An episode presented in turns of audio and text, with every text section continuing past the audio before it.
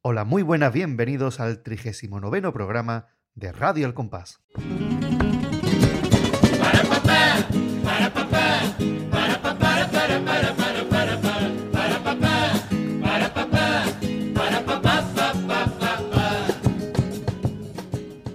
Hola, muy buenas, bienvenidos al programa 39 de esta segunda etapa de Radio El Compás y como siempre no estoy solo, Gadi. Hola, muy buenas, Pater. Pues sí, aquí estamos ya en el programa número 39.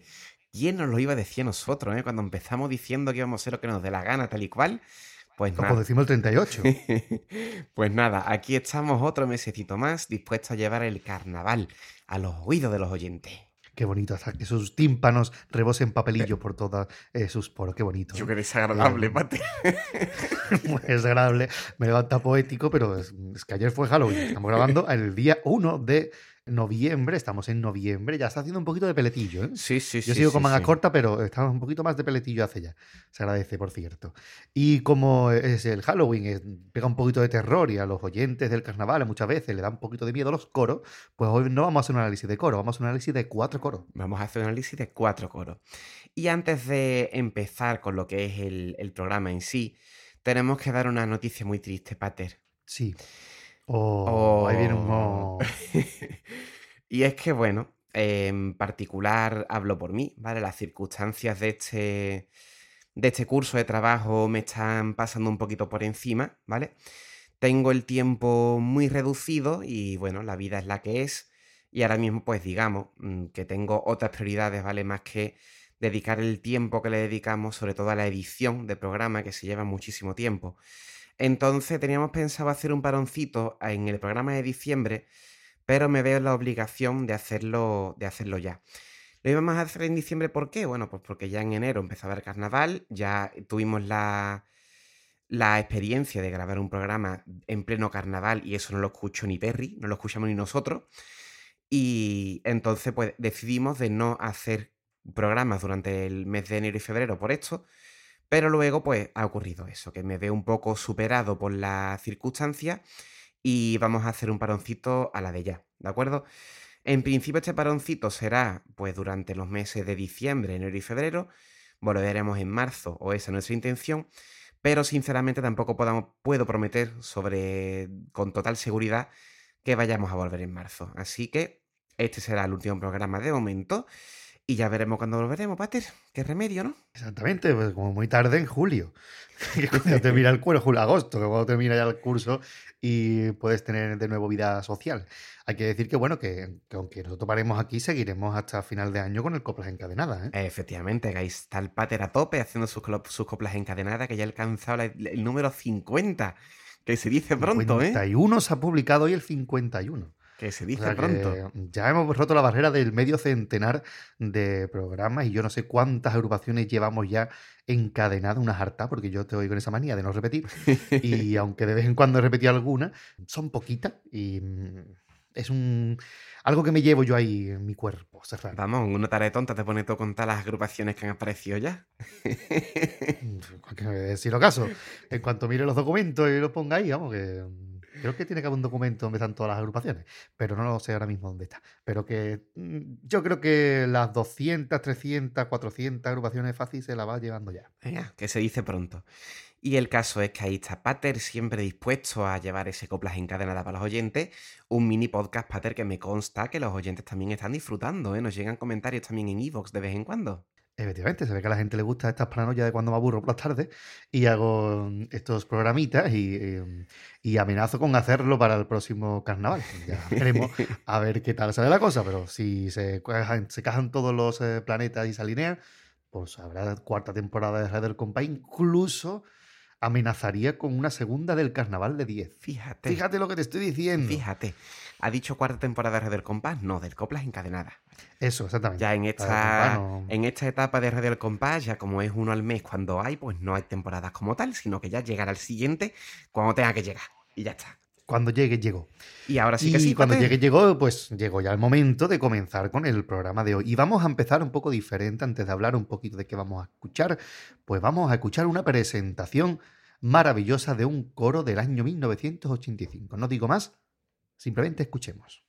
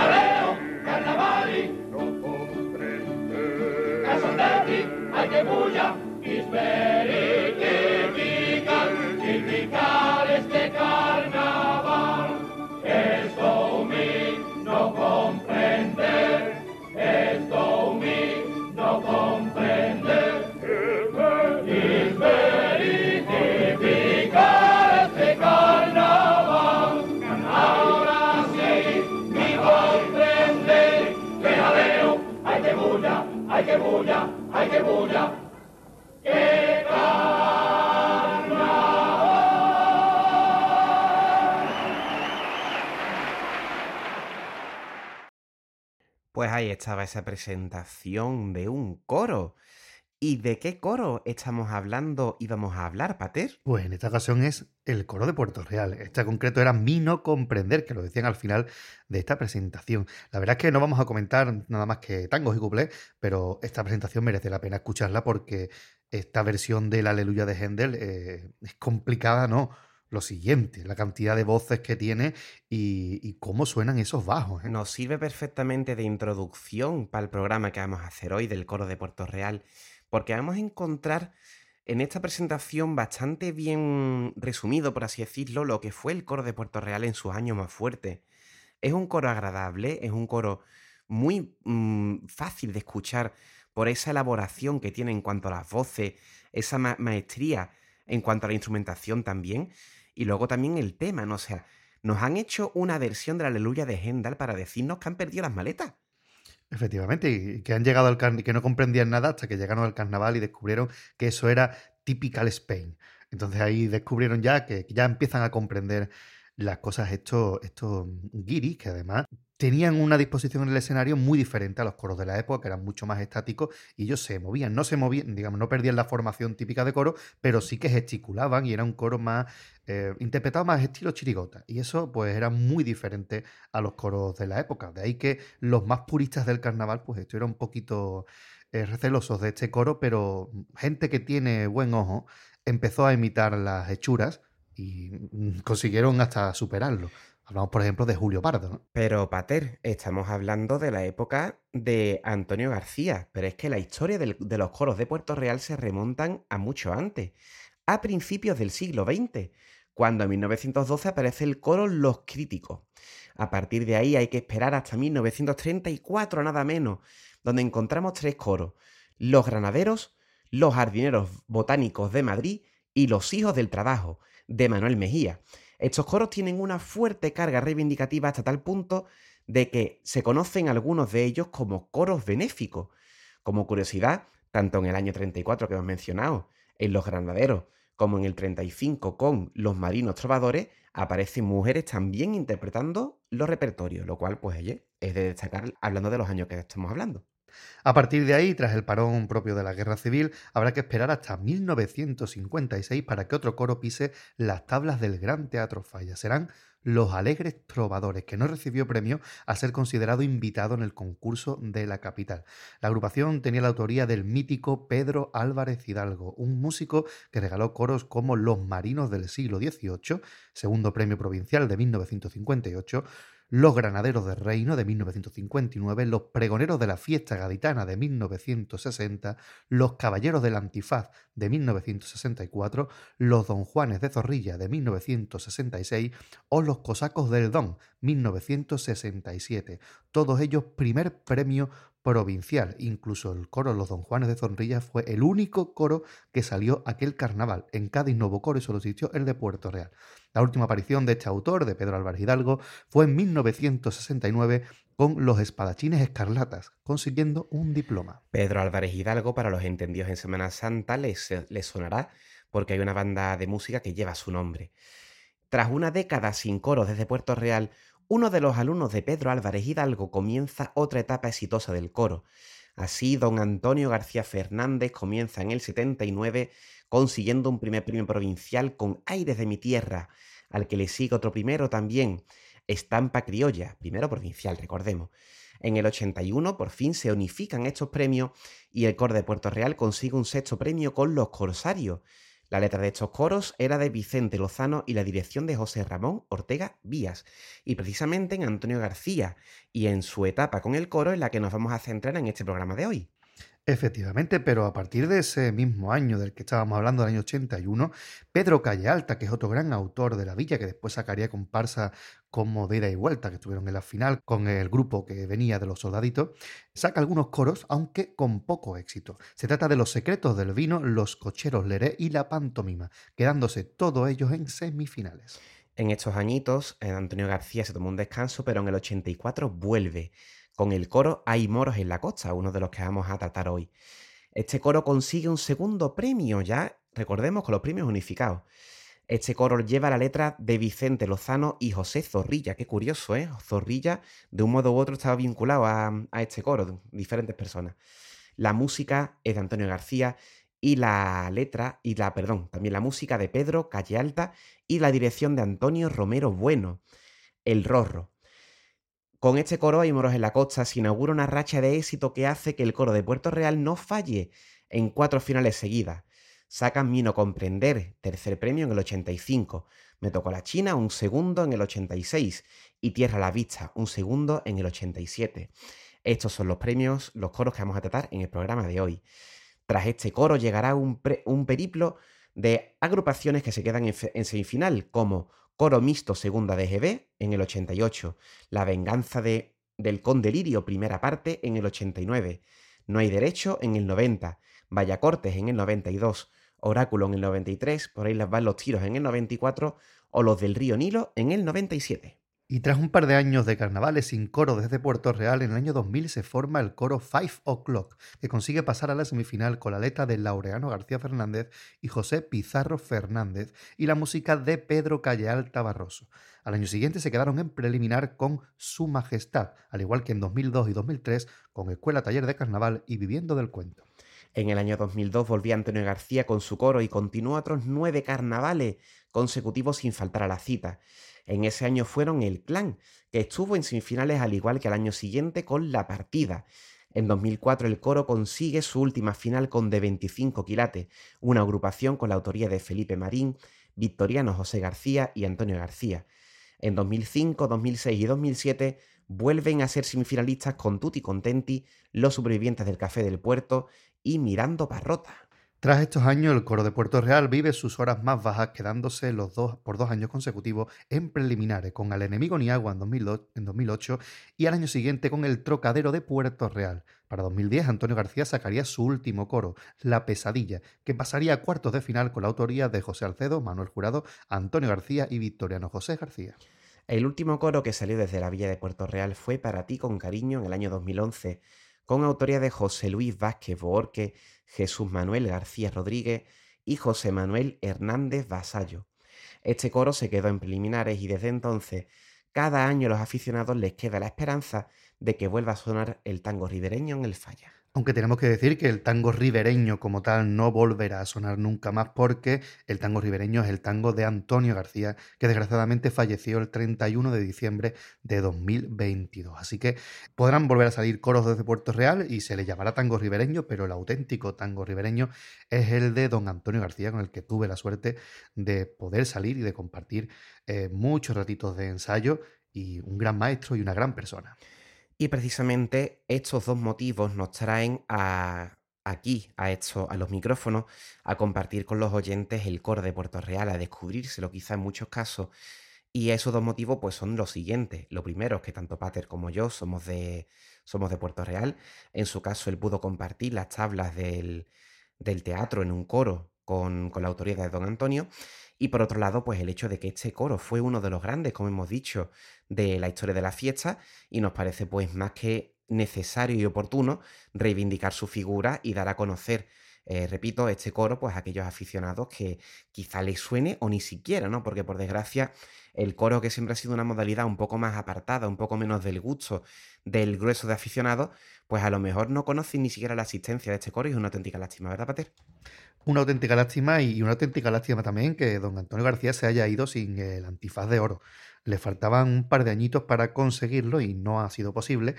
Eh, no sé, francamente, si vendrá a título póstumo. Mm, creo que si viene ya viene tarde, porque una persona que se retiró hace ya 23 años, hace 13 años, perdón, mm, hubiera tenido tiempo de poder lo llevado antes de que, de que falleciera. Pero bueno, la verdad es que también es una lástima que tampoco en Puerto Real tenga ningún tipo de reconocimiento. Creo que quizá su labor política le llevaría a, que no se llevara una callecita ni un rinconcito con su nombre, porque Antonio García también fue alcalde de Puerto Real durante dos años, en esos años en los que no salió, desde los del río Nilo hasta el clan, ¿no? Pues en esos años estuvo metido en política y quizás por eso a lo mejor no tiene tampoco reconocimiento en el pueblo de manera oficial, porque obviamente Antonio García, el coro de Puerto Real, es una institución dentro del carnaval de, de nuestro pueblo, ¿no? Efectivamente. Y ya sin más, Pater, creo yo que podemos ir empezando a escuchar los diferentes coros, ¿verdad? Efectivamente, vamos a comenzar con el primero de esa vuelta después de quitar los premios unificados en el año 84. Hay moros en la costa. Hay moros en la costa, recordemos, como ya hemos dicho en esta pequeña reseña, letra de Vicente Lozano Monero y José Zorrilla Fernández. Pater, decía que me parece muy curioso que en la época anterior decían algo de los dos Juanes de Zorrilla, ¿no? Y luego hay un autor que lleva Zorrilla por apellido. Me parece cuanto menos curioso. Y además uno de los mejores bajos de la historia del carnaval. Eh, hemos escuchado la presentación de antes de mí no comprender unos bajos que se escuchan igual que si fuera un coro entero. Pues gran parte de culpa de eso tiene José Zorrilla, que era un corista, un tío muy serio en el escenario, pero que después era un, cachondo. Es el primero que en coro mixto segundo de GB se puso dos trenzas y se disfrazó de niña, ¿no? Así que era uno de los autores de aquella época. Y Vicente Lozano, una de las voces de la radio en el carnaval, presentador también durante muchísimos años en sala del concurso de agrupaciones. Así que también Vicente Lozano fue un grande en, bueno, en otros menesteres, no solamente con el coro de Puerto Real. Antonio García, vamos a hablar, y Pedro Callalta, bueno, pues escuchen la comparsa que hizo con Bustelo, que eso es una auténtica joyita. La, y Rorro. La dirección. Por favor, que Rorro es una maravilla. La dirección, iba a decir efectivamente, que corría a cargo de Antonio Romero Bueno, alias Rorro. Este coro se llevó un segundo premio, ya con los premios unificados. Y como vamos a hacer con todos los coros, vamos a escuchar dos tangos y dos cuples. ¿De acuerdo? Porque creo que aquí Pater ha hecho una selección de quizás dos de los tangos más representativos de cada, de cada coro. Y como siempre decimos, pues si algún oyente tiene curiosidad de seguir escuchando, las actuaciones están por suerte disponibles en internet de forma bastante fácil. Así que vamos con el primero, Pater. Efectivamente, no podíamos empezar de otra forma un programa de coro que con el tango a la gaditana. Hombre, por favor, vamos a escucharlo.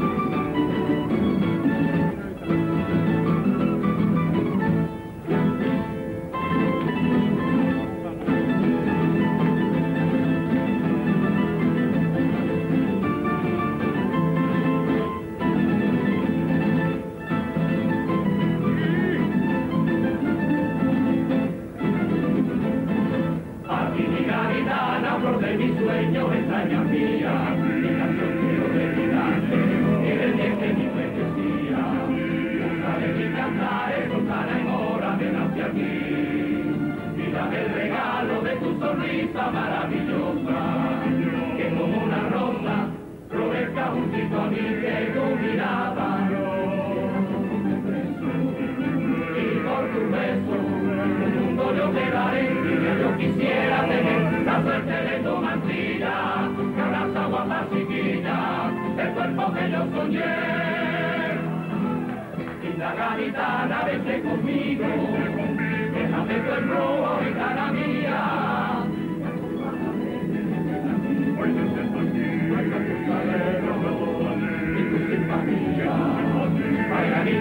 Baila que te acompaña, la luz más grande de España, luz del cielo de Andalucía.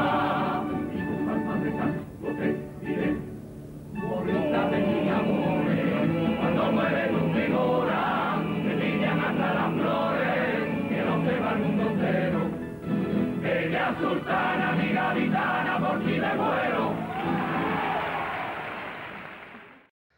Bueno, pues el típico tango a la mujer gaditana, que en su parte final pues se acerca un poquito más al tipo, porque obviamente hay moros en la costa, pues van de eso, de árabe, ¿no? De, de moros, como se conocía en la época. Es un coro tan importante que a día de hoy en Puerto Real sigue activa la peña Hay moros en la costa. Es de las poquitas peñas que sobreviven en Puerto Real y que tiene su origen precisamente en este coro. Al final, pues habla un poquito de la sultana, etcétera, pero realmente es un tango muy, muy tópico que aporta muy poquito y que desde hoy, visto desde eh, la perspectiva de 2023, eh, un poco trasnochado, un poco, muy, muy trasnochado. Pero nada más que escuchar la reacción del público para ver que, gusta muchísimo. Y es que este coro fue un auténtico pelotazo en su momento. Vamos, la reacción del público de este y del siguiente tango y de los cuplés es brutal. Y en cuanto a la música, pues se nota muchísimo la mano de Antonio García. Cumple con todos los requisitos de lo que es un tango ribereño. Tango corto, alegre, con varones, sin mucha garra, más basado en la melodía que otra cosa. Y es un coro alegre. Y esto se nota también en la música. La alegría transmite también eh, desde la falseta hasta el final del tango. Es muy, muy alegre. Además, Pater, yo quiero destacar mm, el hecho de que la letra, sin ser algo revolucionario, ni muchísimo menos, me atrevería a decir que ya incluso en el momento, porque al final lo que has- comentado es un tango a la guitana, que hoy en día nos parece trasnochado, pero que era muy típico en la época. Es una letra correcta, pero dentro de que es una letra correcta, es una letra eh, sin más, no podemos decir, entiéndase menos, es desprestigio ni mucho menos, pero está muy bien escrita. Es una letra mm, no, no me sale la palabra, es una letra precisa, ¿no? Es una letra que funciona. Sí. Y vuelve a retomar esa idea de, de- de bailar el tanguillo. Es un tango muy bailable. Sí. A pesar de los parones que tiene al final, es un tango muy, muy bailable. De hecho, hemos visto muchos grupos de, de niñas cuando hacían los bailes estos regionales con los tanguillos, bailar tangos de- del coro de Puerto Real. Y aquí se nota, la verdad es que invita porque es tan alegre, tan bonito que se te pasa enseguida el tango, las cosas como son. Y luego, Pater, la, la exquisitez en las voces, ¿eh? Que bueno, estamos hablando de coro, es una modalidad que siempre puede presumir de, llevar una afinación espléndida en un coro de nivel, como es el caso. Pero oye, si- siempre me parece oportuno destacarlo, ¿no?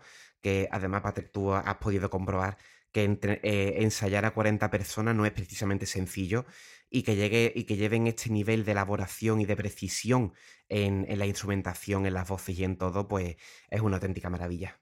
Es una joya y el coro de Puerto Real es pionero también en incluir una figura hoy en día mm, muy habitual en todos los coros que es el contralto. Porque los coros normalmente llevaban pues tenores, segunda y bajo y chimpún.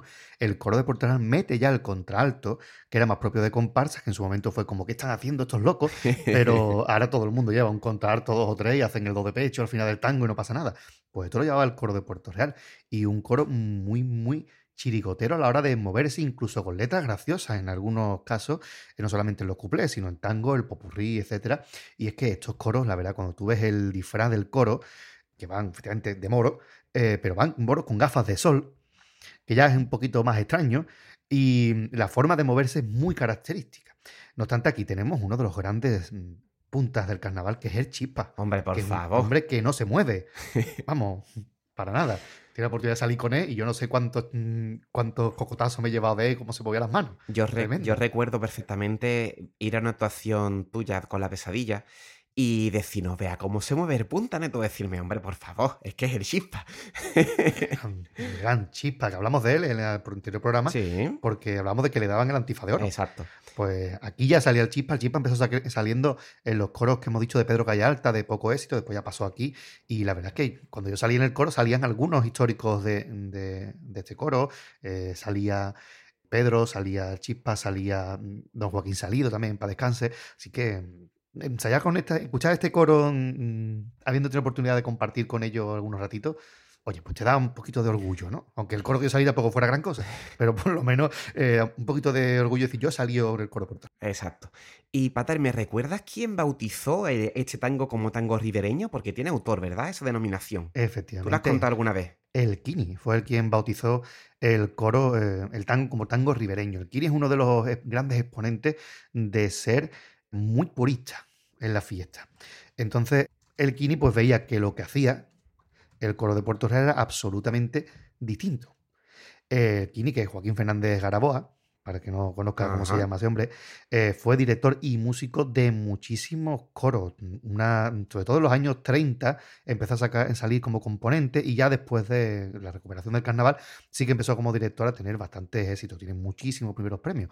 Recordemos cuando hablamos de la tregua al coro Los Marcianos, pues ese era director y componente El Quinio, o incluso llegó a salir con Paco Alba, con los de pura cepa Fíjate. un coro maravilloso que fue primer premio, o lo- El pájaro azul y sus matuteros, que también fue primer premio, con Paco Alba también con, como la autoría. Es decir, que ha tenido muchísimas, muchísimas. Y una vez que ya dejó de salir, también hizo, descansa un par de años, pues hace Los Conservadores del Tango, que podrán escuchar algunos fragmentos en YouTube que fueron simplemente coristas de la época, de los que salían con él, que se reunieron para cantar los tangos antiguos, los tangos de los años 20, de los años 30, y tenemos esos todavía ahí pendientes, ¿no? esos, esos audios que son una auténtica maravilla, que quiero recordar que van incluso sin bandurria, más que con guitarra. Así que bueno, una persona importante dentro del carnaval. Estamos hablando de una auténtica autoridad, que fue quien le puso este nombre de tango ribereño, ¿no? Para separarlo un poquito de, de lo que se hacía en aquel momento. Yo la verdad que Pater, como oído profano que tengo totalmente con temas de, de música y de carnaval, a mí me parece un tango muy bonito, pero claro, yo no tengo la habilidad ni, ni el conocimiento para decir que es algo diferente a lo que se hacía en aquel momento, ¿no? Sí que veo eso, los paroncitos que tú comentas, eh, la elegancia que tienen en la, en la hora de cantar, pero ¿hay, ¿hay tantas diferencias? ¿Son esas las diferencias tantas como para separarlo de- del tango habitual, digamos, de Cádiz? Yo creo que realmente no. Eh, lo único es verdad que sí es un coro que quizá carece un poco de, de- de garra, ¿no? Esa garra que te hace de un de ciole de un coro, vamos por típico- los típicos tangos de Antonio Martín, ¿no? Ajá. que te levanta nada más que con cómo lo está cantado eso, pues ahí quizá le falta un poco más paradito. Pero es verdad que también en la línea que sigue Antonio de, de Pedro Álvarez Hidalgo, si tú escuchas el coro como Los Caballeros del Antifaz, que también que tiene oportunidad de, de- de interpretarlo, es un tango muy, muy sencillo, muy planito en ese sentido, pero oye, es un tango distinto. También te tampoco cambia tanto. Si tú escuchas, por ejemplo, el, tango de Entre Pitos y Flauta, que lo hemos escuchado alguna vez en el programa, tampoco se diferencia mucho de esto. Más que nada es la forma de cantarlo, con las voces que lleva esto.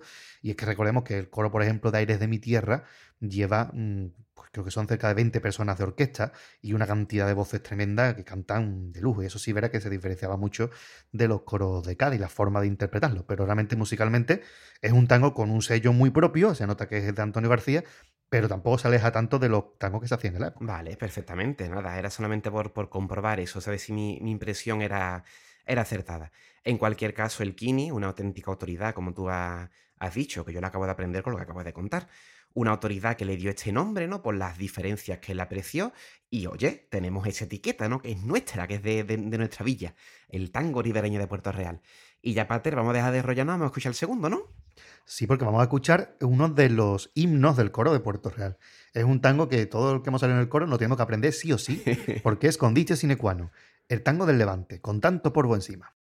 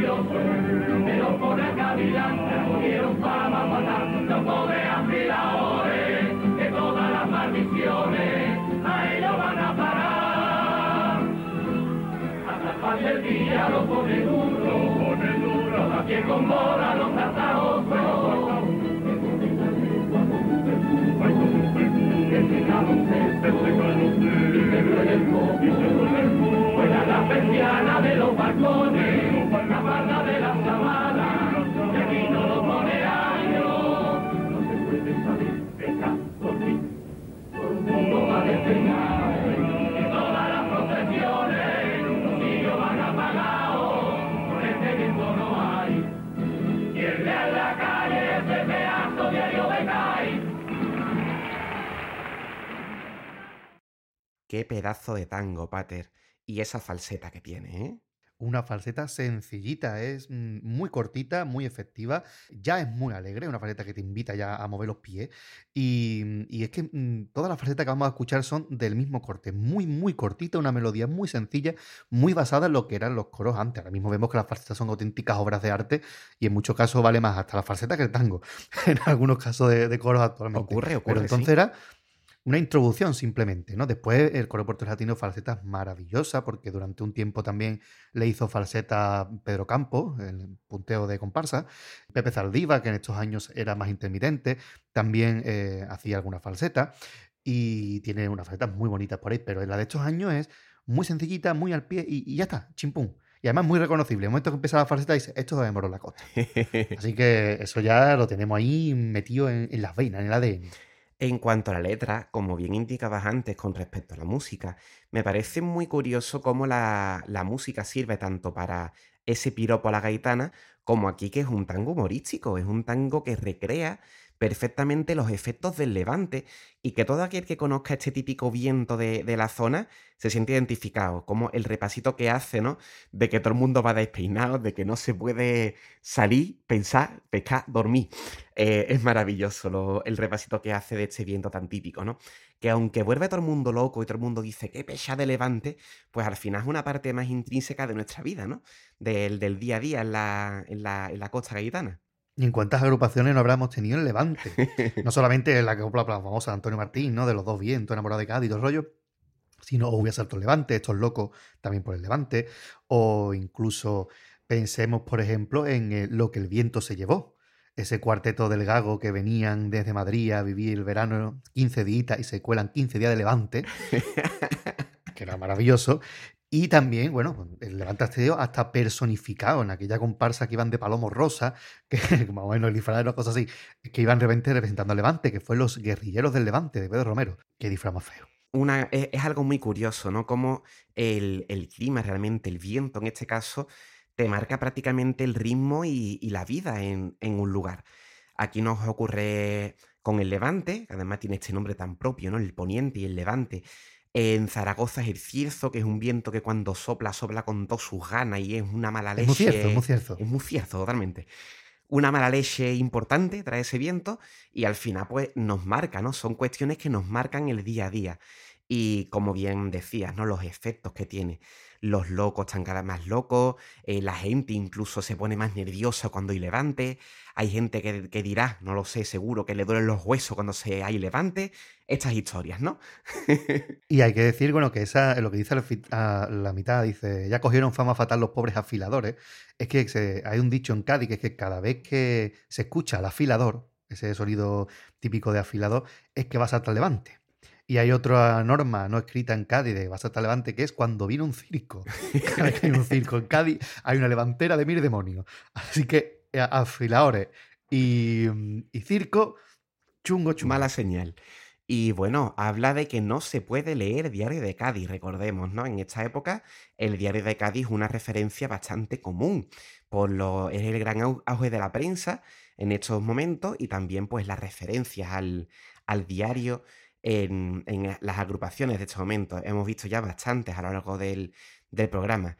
Y precisamente en este año, el Diario de Cádiz tuvo un papel importante. la liopardísima. En la final del año 84, antes de que acabara la final, pues publicaron los premios. Y mm, claro, publicaron los premios y el gran damnificado fue el coro de Puerto Real, que pasó de primer premio a segundo. Y el segundo premio, que en principio lo marcaba el diario de Cádiz como Guacamayos y Lechuguino, se llevó el primer premio, que era el coro de, Julio Pardo. Así que, eh, quién sabe si no se hubieran publicado los premios, si el coro de Puerto Real hubiera obtenido un primero o no.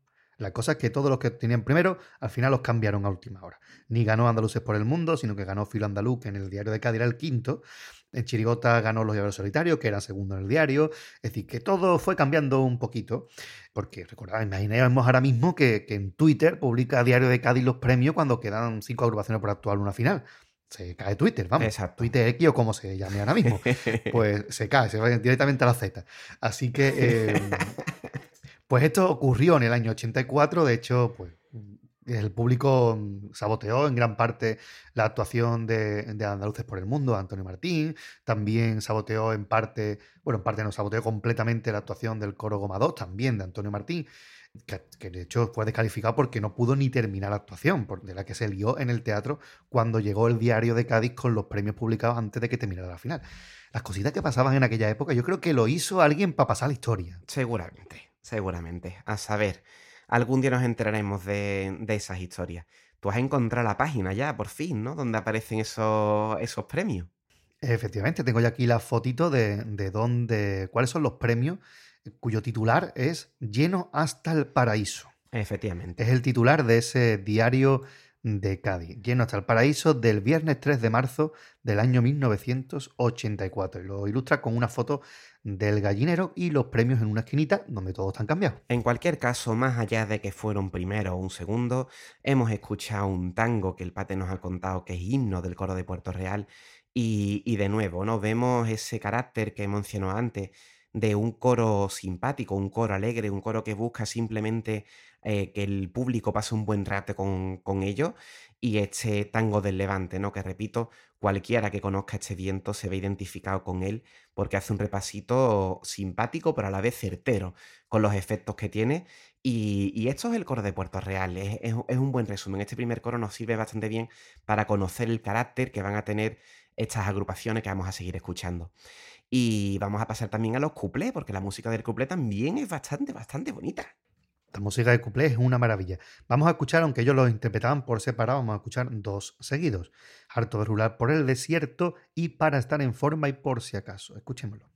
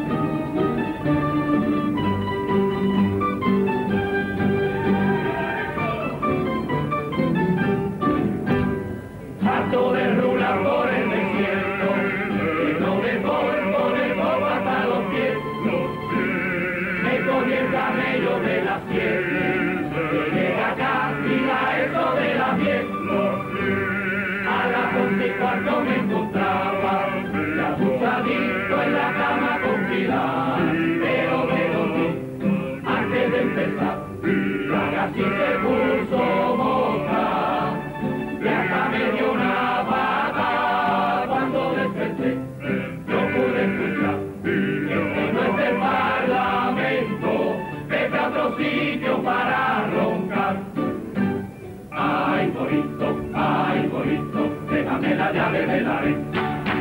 Y ay, morita, ay, bonito. Que contigo no se lleva bien. Tira la sílaba, dale, tira la babucha y úsate.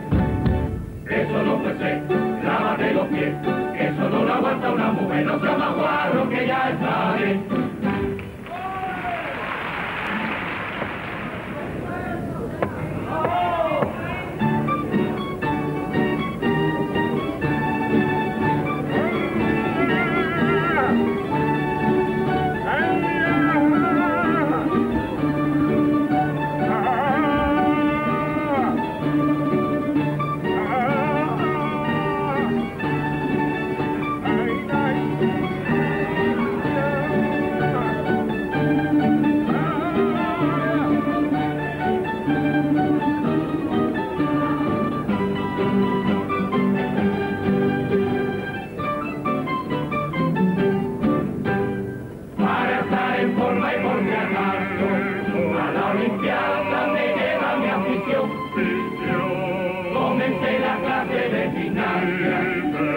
Y por la tarde nos da televisión. Vaya profesora tan melosa,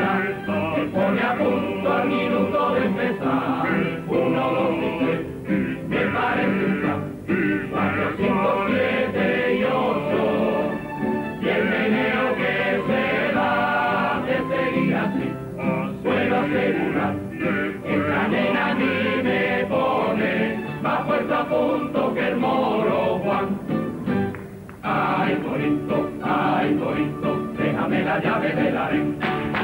Que ay, Corita, ay, Corito, que contigo no se lleva bien.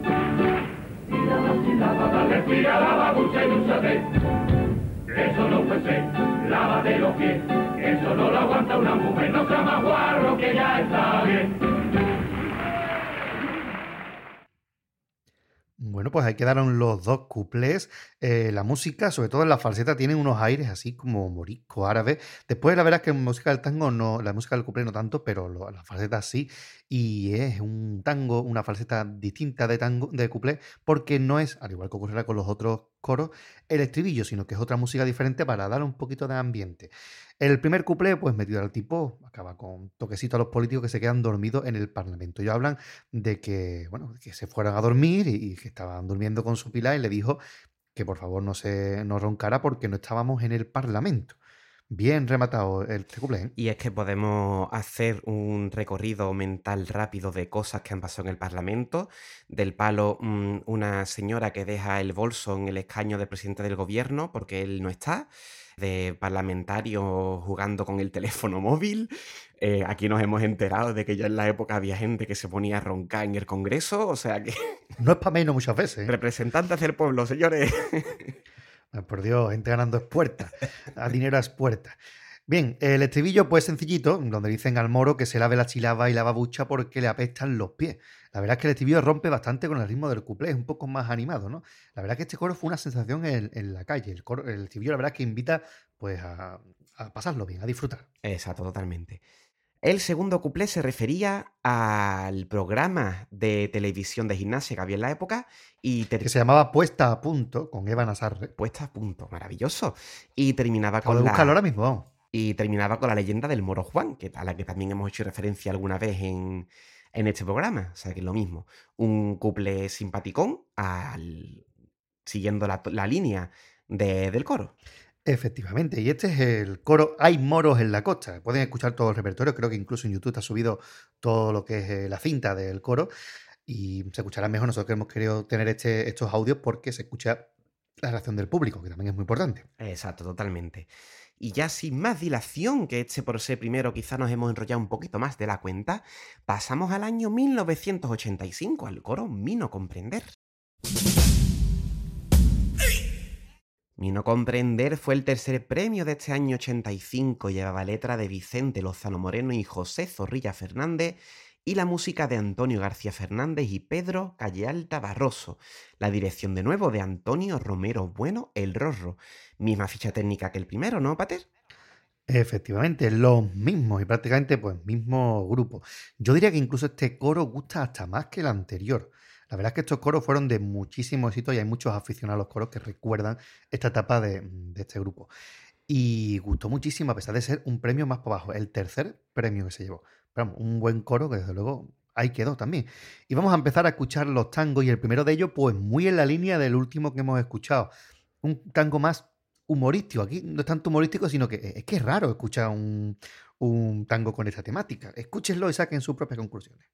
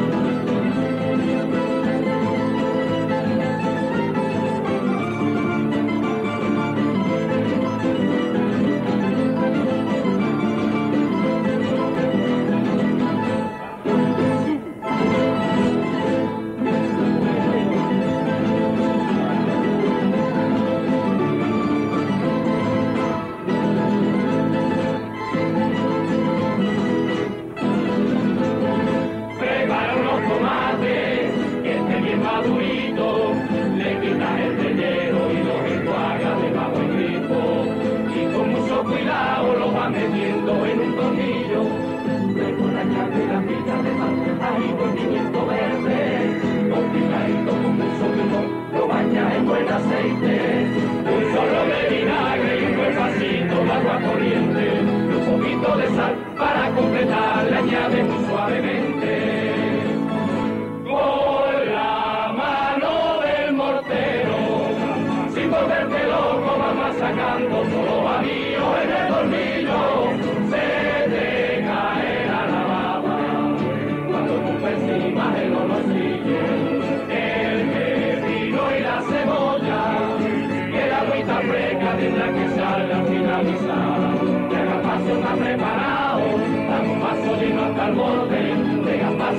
que.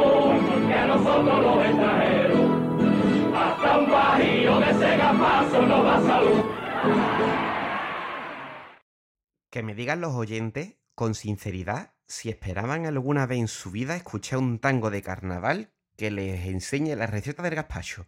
Porque yo, no. Y no solo eso, sino que termina y el público grita ole.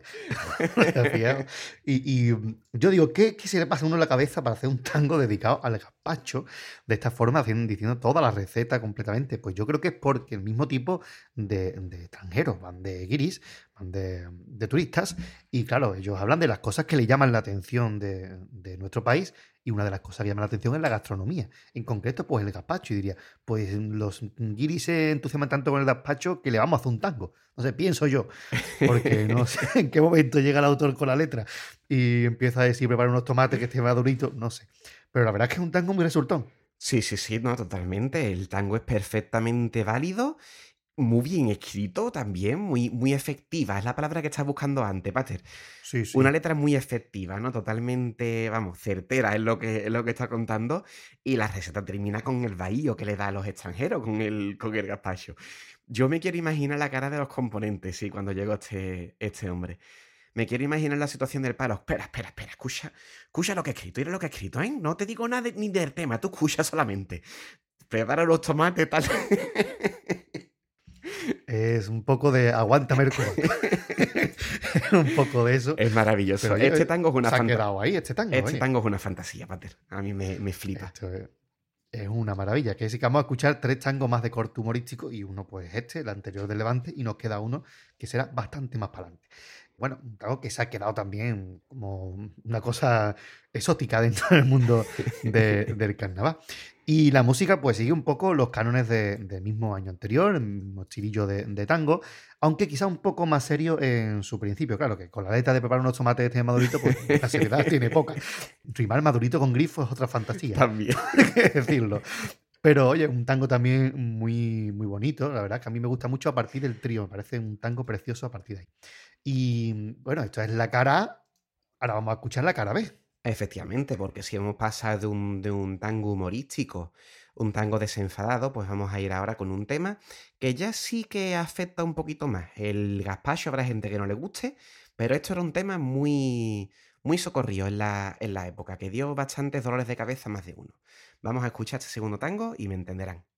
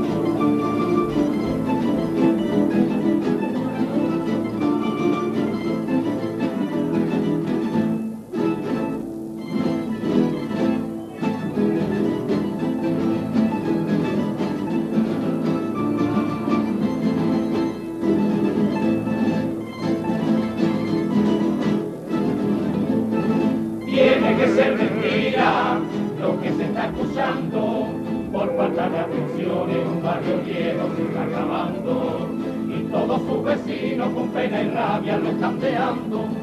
Esas raíces sentadas allí no pueden hacer historia. Siempre la gente se van a sentir borrando de tu memoria. No puede ser posible que el abandono llegue a ese extremo. No se puede forzar, tampoco humillar a los gitanitos buenos.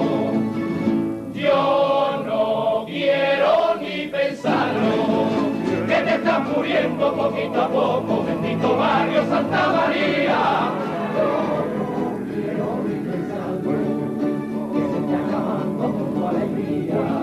¿Dónde irán tus tradiciones? ¿Dónde irá ese arte que tu costumbre su volará? ¿Qué será de tu nazareno en la noche de jueves santo? Cuando mire que tú no estás, no te rindas gitano bueno, que Cádiz entero por tu futuro sabrá luchar. Y de nuevo otro ole al terminar el tango. Y es que es una crítica a bueno, la situación del barrio de Santa María y un apoyo también a todos los gitanillos, porque recordemos que el barrio de Santa María es el barrio tradicionalmente de los gitanos y por eso también muy unido al flamenco dentro de Cádiz. Y un contraste radical con lo que era el tango primero del Gapacho, una letra seria, crítica y reivindicativa, muy necesaria en el carnaval. Efectivamente, Pater, y me gusta muchísimo el hecho de que esta letra venga de parte de, Puerto Real, una, un- una localización, un lugar que dirías tú, bueno, que, ¿qué hacen estos señores cantándole a- al barrio de Santa María, no? Pues bueno, es un barrio de los más señoros de Cádiz realmente, y es que mm, quizá mucha gente, si piensa en Cádiz a través de lo que llega sobre el carnaval y sobre otras manifestaciones culturales, los barrios que nos llegan son sobre todo estos dos, el barrio de Santa María y por supuesto la Viña, ¿no? Y sin embargo son dos barrios que históricamente han estado muy abandonados. Y como tú bien has indicado, el barrio de Santa María es el barrio gitanillo, es el barrio flamenco por antonomasia y que pues siempre ha, sufrido también el abandono, ¿no? De parte de, por parte de la administración. Tanto es así que aquí, aquí nos cuentan, por eso decía antes que da dolores de cabeza, que la gente se tenía que ir del, del barrio por el mal estado en el que se encontraba. Al igual que también nos cantaron varios años después que ocurría con, con la viña. Es decir, que los barrios más señoros de Cádiz al final estaban en unas condiciones bastante malas. Efectivamente, y bueno, años después, esto es en el año 85, en el 87, recordad a Congancho en aquel paso doble tan maravilloso de igual que un perro sarnoso que de miseria se muere, se está muriendo mi barrio, ¿no? Exacto. Pues eh, en ese caso era más sentido porque, claro, una letra de alguien del barrio de Santa María. Aquí son de Puerto Real y encima van representando a extranjeros. Así que la distancia es más, pero también el apoyo y el cariño es el mismo. Una letra muy necesaria porque. Y bueno, y me llama mucho la atención eso de qué será de tu nazareno la noche de Jueves Santo cuando mires que tú no estás. Y me viene a la mente automáticamente cómo ese Cádiz actual se está quedando sin gaditanos, ¿no? ¿Qué pasará de Cádiz cuando ya no haya gaditano para disfrutar de sus tradiciones? A ver. Ahí está, ya en el año, en el año 85 del que estamos hablando, ¿eh? Y cómo ha cambiado, efectivamente, Bater, como bien os indicaba, cómo ha, cómo ha cambiado Cádiz en, en, todo su, en todos sus aspectos. En fin, el barrio de Santa María y sigue resistiendo, ¿no? Uno de los barrios más, más señeros de, de la capital y ahí quedaba esa, esa, esa copla, ese tango de, de apoyo. ¿Vamos a seguir para adelante? Seguimos con los cuplés y yo creo que quizás sean los dos cuplés más, eh, los dos mejores cuplés de los que vamos a escuchar hasta ahora. La música es una maravilla, pero es que la letra está muy bien y el estribillo es historia pura del carnaval. Escuchemos. Vámonos.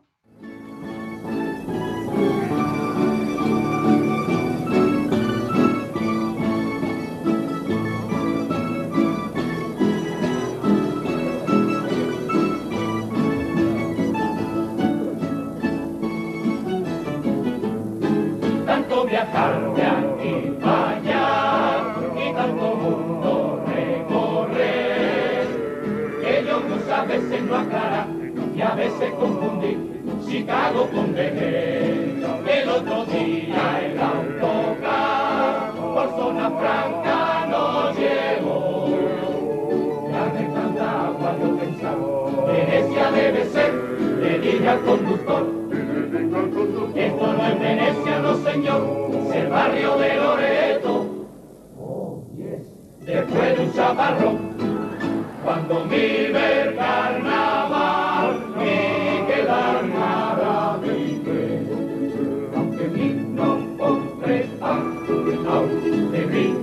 aunque mí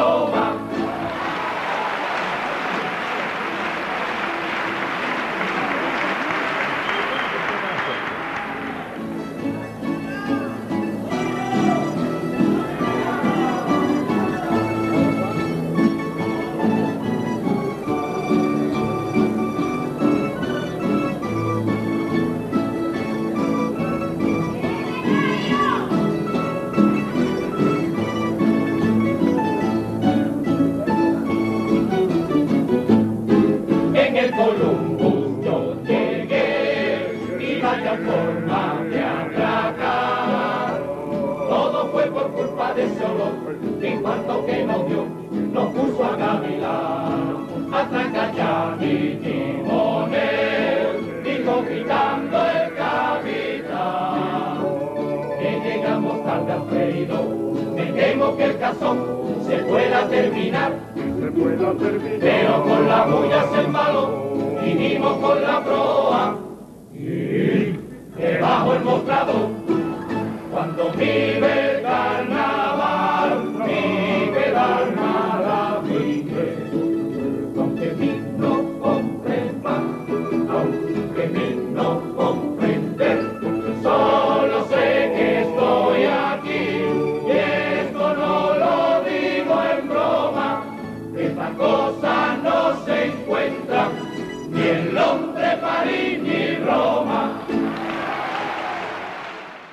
Qué maravilla la mezcolanza de idiomas que hacen en el estribillo, Pater, ¿eh?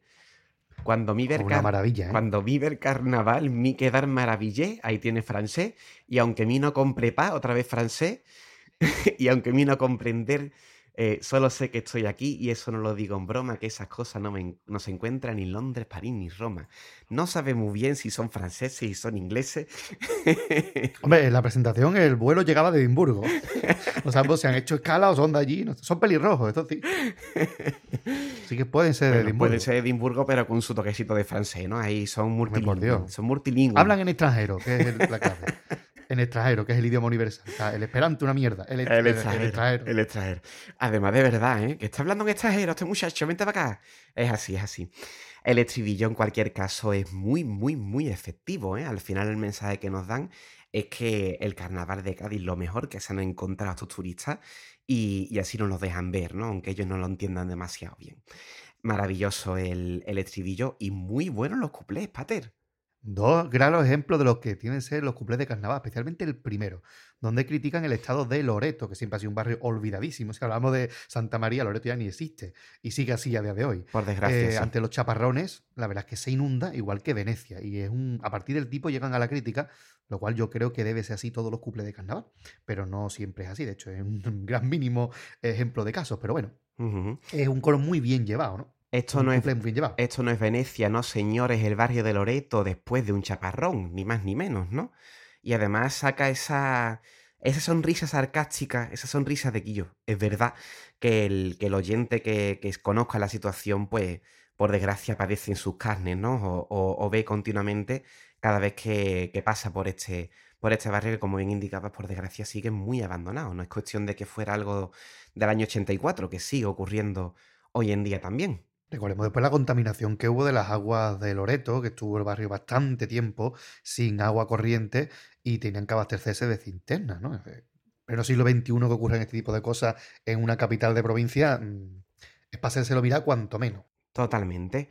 Y el segundo nos habla de cómo estos turistas llegan en un barco y el olorcito a, pescaditos fritos ya del tiro le- les cautiva. Se lo dicen al, al capitán y el capitán se emociona tantísimo que mete el barco debajo del mostrador del freidor, Pater. Efectivamente, no vaya a ser que se acabe el cazón. Una auténtica pamplina muy gorda, pero muy bien llevada, porque la verdad es que eh, todos hemos visto esas colas interminables de turistas, en, sobre todo en el frío de las flores. Y eso es muy representativo. También te digo, Pater, que el freidor de las flores se merece esas colas, ¿eh?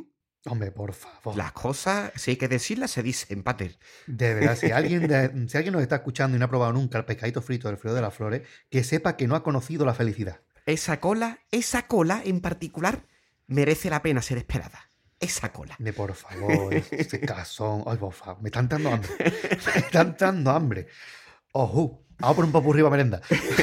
Pero hoy no hay popurrí, no hay popurrí. Hoy no me aburrí.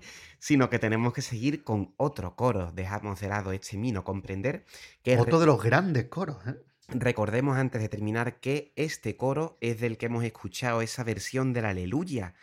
Que recordemos que aunque la letra sea simplemente que llegan a Cádiz y le pierden las maletas, artísticamente es una absoluta genialidad esa versión aleyu- del aleluya que hemos escuchado en la presentación que correspondía a este coro. Y ahora sí que sí, seguimos adelante con el año 86. El coro Me tocó la China. La ficha técnica es la misma, ¿verdad? Efectivamente, Vicente Lozano, José Zorrilla, Antonio García, Pedro Callalta y la dirección de Antonio Romero Bueno, El Rorro. Solo que en esta ocasión quedaron como segundo premio por detrás del coro de Adela del Moral, que fue ese año la viudita naviera, y por delante, ojo al dato, del coro de la viña con plastilina, el que tiene el tango famoso de la gitanita de Santa María y de Rosarillo, la Carmela y Carmen la Gitana. Es un tango que ha quedado para la historia. Tengo dos novias bonitas. Pues quedó por encima el coro de Puerto Real en aquel año, un coro de la viña de los, de los mejores tangos que ha podido llevar el coro de la viña. Y vamos a ir sin más dilación a escuchar el tango, cuya música a mí me parece una auténtica preciosidad. Un tango de nuevo dedicado a la gaditana, pero le da su girito. A mí este tango me gusta bastante, pater, dentro de lo que es en, en la época. Es diferente, sí. Vamos a escuchar este tango Ole por las mujeres.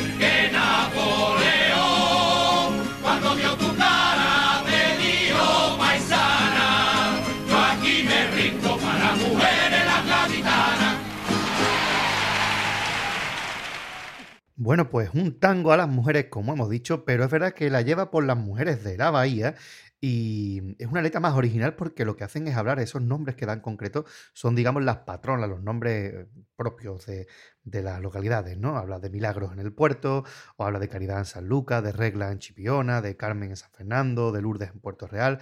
Es decir, es original en ese sentido. Verá que al final habla de las gaditanas y tiene esa referencia a Napoleón que aquí sí que resulta un poquito más tópico que todo lo anterior, pero por lo menos se ve aquí una intención de hacer algo diferente. Exacto, no deja de ser el típico tipiropo a la gaditana, ¿no? Apiropeando también a las demás mujeres. Sigue siendo esta concepción clásica de la mujer, dicho mal y pronto, como objeto bonito, ¿no? Pero por lo menos sí que es verdad que esta vez se, se han comido un poquito más la cabeza en cuanto a la concepción, ¿no? Este repasito por las mujeres con el nombre de las patronas y al final, pues claro, evidentemente la mujer gaditana es la mejor del mundo, porque eso es algo que- universal que todo el mundo sabe, porque es así, ¿no? y, y- Por favor. y sí que es verdad que le da esa, esa vueltecita, por eso el tango a mí me resulta bastante más, más agradable que el anterior que hemos escuchado, que es un bastante más tópico. Y la música es una absoluta maravilla, Peter. Una música es un bastinazo, es un poquito más clásica, más estilo de Cádiz, pero sigue teniendo el sello auténtico del coro de Puerto Real. Y tengo que contar una anécdota con esta música. Pues venga. Y es que en el año 2011 yo saqué una chirigota en Puerto Real, que por suerte no vino a Cádiz, eh, se llamaba Los Bollicados de las Canteras, por si alguien quiere escucharla y deleitarse con aquellas interpretaciones magistrales. Y en el popurrí pues llevábamos el, el tango de, tango de este coro de Me la China. Y como uno de los guitarras que llevábamos no sabía tocar la guitarra, pero sí la bandurria, porque salía en el coro, pues fuimos a casa de Antonio García una noche después de terminar el ensayo nuestro, que ensayábamos a la hora de los juveniles, a las de la tarde. Pues después de eso nos llegamos a casa de Antonio García y eh, le pedimos si nos podía pasar la música, la partitura del tango de, de China. Y nosotros creíamos que iba a tener las partituras, o no, o no iba a decir esto va por aquí o lo que fuera. No nos sacó ese hombre una carpeta del año La Pera eh, y sacó la partitura a mano del coro de Me China. Nos hizo una copia allí y yo me llevé a mi casa la partitura escrita a mano, manuscrita de Antonio García de aquel año, porque Antonio García componía con partitura. Fíjate, fíjate. Hombre, ya eso nos demuestra el conocimiento musical que llevaba, que tenía este buen hombre, ¿no? Eh, absolutamente, absolutamente maravilloso. Me parece la anécdota y el hecho de que este hombre se abriera, ¿no? A compartirlo con unos chavalitos que estaban haciendo su chirigota y luego, pues, lo, lo dicho, la maestría de este, de este buen hombre y la apertura, insisto. Y vamos a pasar al siguiente, Pater, porque si hemos escuchado un tango de, de corte clásico, piropo, vamos a irnos ahora a uno de un, de un tono mucho más fuerte y reivindicativo que incluso el anterior que hemos escuchado del barrio Santa María. Hombre, pues se llama Por Cuatro Gilipollas. Fíjate tú. Directamente. Vamos a escucharlo.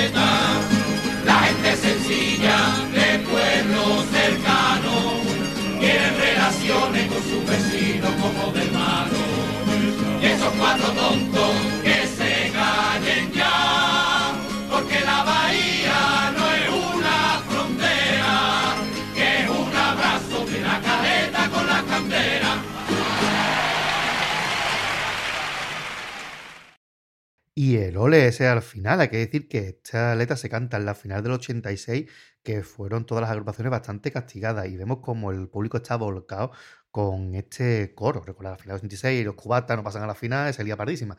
Pues este coro fue de los que se libró los que se de la quema.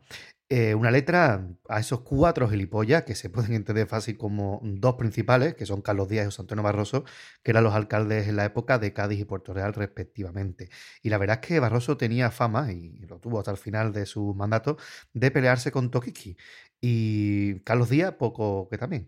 Entonces, pues aquí se llevaban mal y intentaba separar un poco, crear rencillas entre Cádiz y Puerto Real, que están llamados a ser pueblos hermanos. Y hay que decir que ese final de tango, pues se hizo viral este pasado verano, el 6 de agosto, cuando ardían las canteras, ¿no? Y ese, eh, eh, la bahía no es una frontera, es un abrazo de la caleta con las canteras, pues salió a colación eh, de este motivo y que de hecho pues se hizo después noche de carnaval callejero para recaudar dinero para repoblar estas canteras, este bosque, mini bosque que teníamos en Puerto Real y que ahora actualmente pues es un poquito de ceniza. Totalmente. Pater, me, llama mucho la atención con la elegancia que nos tiene, que nos tiene demostrada ya el, el coro de Puerto Real, cómo el autor inició este, este tango con, esa, con ese apelativo tan fuerte, tan agresivo, ¿no? Por cuatro gilipollas. Es sorprendente, pero por otra parte me parece también un- con cierta valentía, ¿no? Una valentía un poquito extraña, pero el hecho de llamar gilipollas directamente, sin más, sin más paliativo, a esta postura de querer buscar gresca continuamente con, con todo el mundo, ¿no? Eh, podemos recordar rivalidades clásicas de Cádiz con, con Jerez, con Sevilla y demás. Y aquí en Puerto Real, pues también está esta, esta separación que por desgracia mucha gente tiene, que se considera de Puerto Real y como Puerto Real fuera algo diferente de Cádiz, ¿no? Como si, como bien dice aquí el, el tango, cuando la caleta se, se, se ve prácticamente, ¿no? Con, con Puerto Real, lo tiene prácticamente delante, como quien dice. Así que es un tango de hermanamiento muy, muy bonito, muy necesario también, por desgracia, debido a la situación en la que nos, en la que nos comentaba. También me acuerdo, Pater, de dentro de esta gresca que tú comentabas de Barroso, los que vamos siendo ya puretillas, recordaremos, recordamos perfectamente que llegó Barroso, José María Barroso, a José Antonio, perdón, Barroso, llegó incluso a los diarios de tirada nacional porque criticó al rey, no me acuerdo con qué ni por qué, pero llegó a los periódicos por eso, que hizo una crítica muy feroz a la monarquía hace unos, unos añitos ya. Efectivamente, hizo una crítica diciendo pues lo que poco más o menos se ha venido diciendo después, que el rey tenía negocios turbios y que se llevaba dinero. Entonces, en una época en la que el rey era inviolable en todos los aspectos, no solamente en el ámbito legal, sino también público y periodístico, pues se le condenó a tener que pagar, creo recordar que 6.000 euros. Cuando todavía el rey Juan Carlos era el campechano, ¿no? Efectivamente, de hecho yo creo que en parte eh, la salida del gobierno de, de Puerto Real, de José Antonio Barroso, también fue motivado por eso. Hubo mucha gente que como consideraba que el rey era inviolable, como que Barroso habría cruzado una línea, ¿no? Y, Ujú. y también fue culpable de que José Antonio Barroso dejara la política ya en el año 2011, hace un montón de años que José Antonio Barroso no es alcalde de Puerto Real, aunque yo te digo sinceramente que se presenta mañana y gana. Desde luego que sí. Este hombre fue alcalde de Puerto Real desde el año 79 hasta el año 2011, Que es- quitando unos cuatro años de coalición donde Antonio García fue por el Partido Socialista alcalde en una coalición extrañísima que hubo con el Partido Popular y con el Partido Andalucista. Es, una, es uno de esos casos en los que siempre decimos que se vota a la persona, no al partido, en, los- en los pueblos. Puerto Real no es precisamente un pueblo pequeño de cuatro personas, pero sí que conserva este espíritu, ¿no? En, cierto modo. Y, y la gente votaba a José Antonio Barroso. Era el alcalde de Puerto Real, lo hizo muy bien durante muchísimo tiempo. Incluso aquellos que éramos críticos con su administración en estos últimos años, cuando ya hubo esta polémica y demás, mm, luego nos hemos dado cuenta de que tan mal, tan mal no lo estaba haciendo incluso en esas horas más bajas, ¿no? Luego sí que es verdad que ha habido ya más alternancia política en cuanto a partidos, no ha habido tampoco una persona así de una presencia tan fuerte como era Barroso, y yo concuerdo con el pensamiento que acaba de compartir el Pater. Posiblemente si José Antonio Barroso volviera a la política, le diera el puntazo de me presento alcalde, volvería a salir. Yo creo que volvería a salir porque es una presencia política muy fuerte, con mucha personalidad, y que al final pues fue muy querida durante mucho tiempo en, en la villa. No por nada no se lleva desde el 79 hasta 2011 siendo alcalde. ¡Oh! Y s- independientemente de la idea política que tenga cada uno, José Antonio Barroso era una persona muy anclada en la izquierda, ¿no? Es digno de ver cómo habla este tío. Totalmente. Porque le recomiendo, eh, está en YouTube, el vídeo que tiene del programa de Sabor Gourmet, creo que se llama, el programa que presenta mm, Quique Miranda, en el que lleva una entrevista mientras que hacen de comer, como entrevista a Antonio Barroso, y es que da una lección magistral de, de oratoria. ¿eh? Es espectacular cómo habla este hombre, ya digo, independientemente de las ideas que tenga cada uno, pues hay gente que tiene más don de palabras y gente que tiene menos, ¿no? Pues Antonio Barroso era un tío que tiene una labia espectacular. Digo, tiene, porque aunque no esté en política sigue vivo el hombre. Sí, el hombre, vimos por la calle. el otro día lo salvamos por la calle. Así que ahí está este hombre, ¿no? Y antes de ir con los cuplés, te voy a contar una anécdota que pueden comprobar que es verdad. No tiene nada que ver con el tango, pero antes de que se me olvide la suerte. Anécdote. En el, año, en el año 86, el presentador de sala de la final era Vicente Lozano, el autor del coro de Puerto Real. Era uno de los presentadores de sala de la gran final del concurso. Y los premios se daban, eh, si tienen oportunidad de ver el fallo del jurado del 86 es brutal, porque el público no deja ni siquiera casi hablar. Y hay un montón de periodistas ahí alrededor de, este presidente del jurado, una imagen muy diferente a lo que vemos ahora, que está el jurado solo en escena, etc. Pues cuando va diciendo los premios de coro y dice, empieza, eh, Vicente Lozano hace spoiler, porque mira al público, que imagino que estaría gente del coro o lo que fuera, y hace el gesto de, con los dedos de que han llegado al segundo premio, con lo cual ya sabemos que hagan el segundo premio antes de que lo digan. Hostia. Se hace spoiler a sí mismo. Claro, están tan pegados que él que está mirando los premios antes que los diga el, el presidente del jurado. Así que es muy curioso ver cómo se daban los premios entonces, hoy en día prácticamente impensable aquello, ¿no? Y la bulla enorme del público prácticamente con cada premio que van dando. ¿eh? Curioso, pues nada, será una cuestión de, de buscarlo, este, este fallo del, del jurado. Vamos a pasar ahora sí que sí a los cuplés, que me parecen también bastante, bastante efectivos, por usar la palabreja que tanto me ha costado encontrar. Vámonos.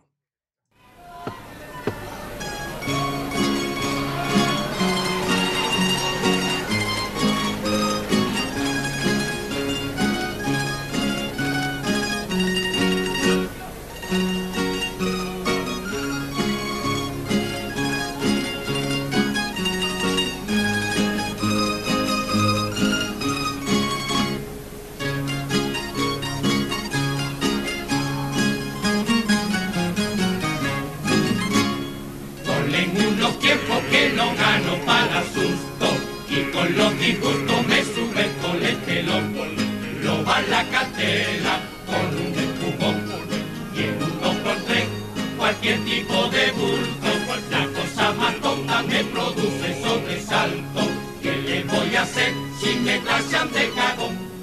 Le voy a contar y no son tonterías. Con mi coche yo, bien tarde el otro día, tuve que parar el semáforo celó. Se vinieron dos con armas en la mano. Cerré los ojos, me limpiaron el cristal. Diez duro me costó. Y dice el proverbio si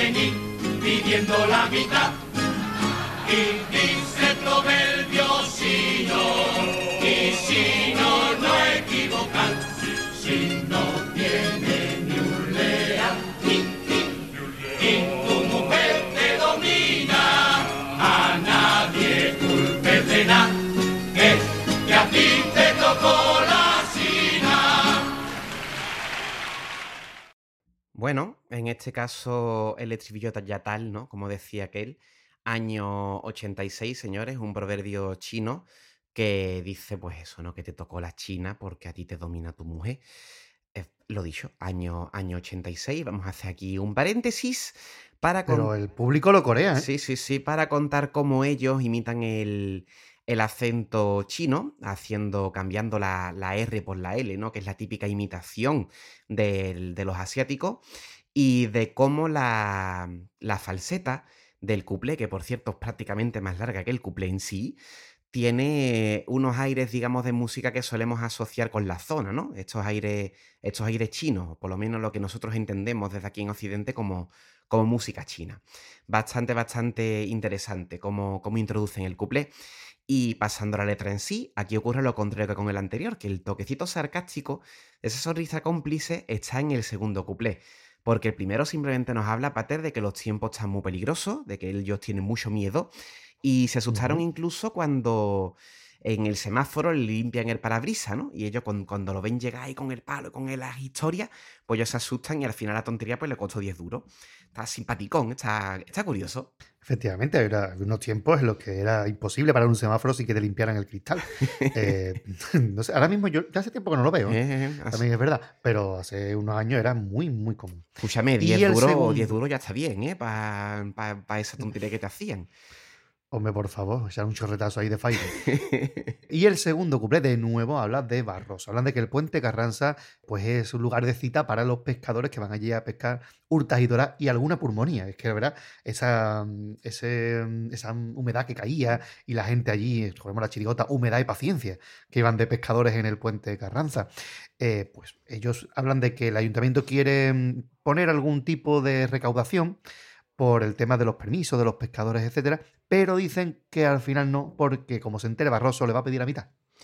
Y es que Barroso tiene fama de, pedir bastante de lo que le correspondía. De hecho, creo que el año antes o dos años antes, la chirigota de Paco Rosado tenía en su cuplero de. Resultó que en vez de Gaddafi era Barroso. o sea, Una persona famosa, ¿eh? Una referencia también a- habitual en el carnaval, sí, por lo que estamos viendo. Y bueno, decía antes que tenemos de nuevo esa sonrisa cómplice, ¿no? Esa sonrisa de... Es, es que es verdad. que debe provocar un buen couple de carnaval, como tú decías antes, ¿no? No, no solamente sacar la risita porque esté simpática como el primero, sino ese toquecito de mala leche que tenemos aquí en este, en este segundo couple con el toquetazo al político, que nunca está de más, ¿no? Y a mí eso de, me encanta lo de hurtas y y alguna pulmonía, me parece brillante. Muy, muy bien llevado, la verdad que sí.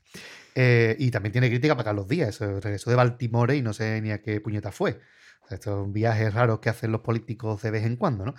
Pues bien, esto ha sido Meto Cola China, un coro eh, pues muy anclado en su época, pero que, bueno, fue un segundo premio y un coro que gustó muchísimo. Por cierto, no hemos comentado que si tienen oportunidad de ver fotos de los carruseles de coro, incluso hay vídeos de algunos de ellos, todavía este coro tenía la costumbre de decorar la batea.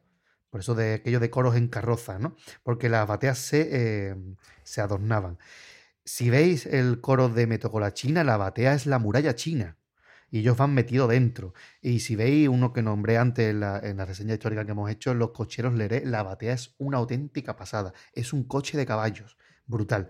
Así que ellos todavía mantenían eso de, de decorar la batea, que después, por desgracia, se ha perdido y que yo creo que le daría un puntito más a los carruseles de coro que, por desgracia, están sufriendo de pérdida de público. Así que em, recuperar lo que es el coro en carroza y transformar la batea según el tipo del coro, creo que sería una buena opción para, por lo menos, llamar la atención de los públicos foráneos que huye de esa gente con gafas de sol. Totalmente, oye, pues buena, buena cosa. Desde luego aquí hago un pequeño paréntesis en relación con esto que estás diciendo, Pater. Ya lo hemos dicho antes, ¿no? De cómo muchos aficionados el, el coro es una modalidad, una modalidad que está introducida, pero que parece que es muy ajena al típico aficionado, por así decirlo, ¿no? Al perfil habitual de aficionado al, al carnaval. Y vemos continuamente año tras año cómo el coro hace un esfuerzo muy grande por renovarse, porque el coro deje de ser esa, esa imagen que se tiene de cosa seria, de cosa mm, an- anticuada, ¿no? Anquilosada en un, en un pasado. Estamos viendo ya estos casos, ojo, que estamos en el año 86, este que acabamos de decir, estamos en los años 80, y un coro que intenta acercarse al público con el tema de las letras, con la forma de cantarlo, con las músicas y demás. Y que siempre tenemos esta imagen, ¿no? De que el coro, esto que he dicho, es algo ajeno, es algo diferente, es algo raro, y tenemos que acercarnos a esta modalidad que es preciosa. Y dentro de eso, pues me parece muy buena idea lo que estás comentando, Pater, que por lo menos, mm, lo diré, adornar la, la batea para atraer un poco más la atención de, de la gente. De verdad, vamos a acercarnos a los coros que se lo merecen, que es una modalidad también muy difícil de, de- de llevar con la maestría que nos están demostrando, en este caso, pues este coro de Puerto Real. Sí, hombre, yo la única reflexión que hago es que también algunos coristas, la Asociación de Coristas al frente, eh, tiene gran parte de culpa de- del menosprecio que se tiene hoy en día a los coros. Estamos viendo unos concursos en los que el tener un número fijo de agrupaciones que pasan de fase de preliminar a cuarto está perjudicando fuertemente a los coros por beneficiarlos. No es normal que de 14 coros pasen 12 a cuartos de final cuando hay 7, a lo mejor, de calidad para hacerlo. Entonces, ese estatus como de privilegio que da la sensación que tienen los coristas, eh, es lo que mucha gente le echa para atrás. y ni siquiera se paran a escucharlo porque se cree que los coristas es todo mafia del carnaval, poco más o menos. Y yo creo que ese mm, intento de, de ser un poco los niños bonitos del carnaval, porque quizás lo más puro, etcétera, y lo más antiguo, eh, le esté pasando factura. Quizás hay que darse una huertecita y, y pensar si es mejor que pasen menos coros a cuarto, pero con mayor calidad, para no dar la sensación de que, de que cualquiera que saque un coro que canten todos a la vez pasa de, de fase. Yo creo que por ahí quede un poquito esa reflexión para los compañeros de Ascoga que se lo hagan mirar una mijita, porque están todavía por la labor de no bajarse del burro. Pues bueno, mira, ahí, ahí queda el, el llamamiento y la reflexión que, que dejamos para quien la quiera, la quiera recoger. Esperemos que haya alguien que, que por lo menos no- nos oiga. Y ahora sí que sí, vamos a pasar al último coro de Puerto Real que vamos a analizar en este programa, que vamos a comentar, que es Tierra a la Vista del año 87. La ficha técnica es exactamente la misma, pero en este caso nos falta un letrista. En la letra solamente estaba Vicente Lozano, nos falta Zorrilla. En la música, de nuevo, Antonio García Fernández y Pedro Calleal Tabarroso. Y la dirección de Antonio Romero Bueno, El Rorro. La clasificación en este caso, un segundo premio. El Rorro que eh, además, que no lo hemos dicho, tiene nuevamente papel protagonista. Aquí es Colón y en el año de, de Miro Comprender era el guía de todos los turistas. Eh, tiene ese puntito de ser un poco el protagonista del coro, también lo fue eh, más adelante, en el coro de los del Río Nilo era el faraón. Como es el director, un poco al, estilo de Chiro del Lobe, ¿no? Ujú. Pues un poco el director es el que hace un poco la batuta, que decir que aunque no esté José Zorrilla escribiendo, sí que está como componente. Ajá, genial. Oye, pues bueno saberlo. Vamos a escuchar el primer tango de este, de este coro, en el que pues nos van a, nos van a contar la auténtica, ¿cómo era aquello? La auténtica y verdadera La historia. versión auténtica y original, en este caso, de eh, bueno, una de las versiones, porque después hablaré de otra versión del descubrimiento de América, de eh, lo que nos dan ellos, porque al cabo, tierra a la vista de qué va, pues de Colón y de todos sus descubridores. Exacto. Podemos escuchar qué pasó en aquella, de- en aquel, en aquella expedición.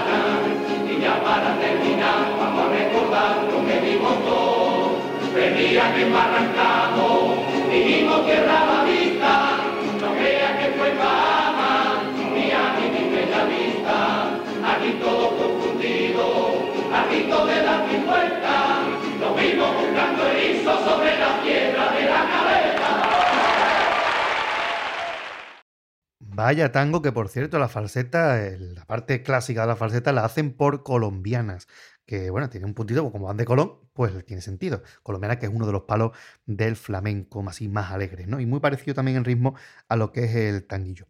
Eh, un tango simpático sobre esa verdadera historia del descubrimiento de América, pues dándole la vuelta a todo, desde que Cristóbal Colón era gaditano y nació a la sombra de la catedral, los hermanos Pinzones no eran mondrigones, porque esa canción infantil creo que era que decía los hermanos Pinzones eran unos marineros, ¿no? Que daban a intuir que los hermanos Pinzones eran unos mondrigones. Ellos dicen que no, porque a los indios le hicieron su barrigón. Y el barrigón me viene a la mente la chirigota que sacó Juan Rivero, que se llamaba Los bombos de Colón, que iban de indias embarazadas. Una locura. Eh, las cosas de Juan Rivero.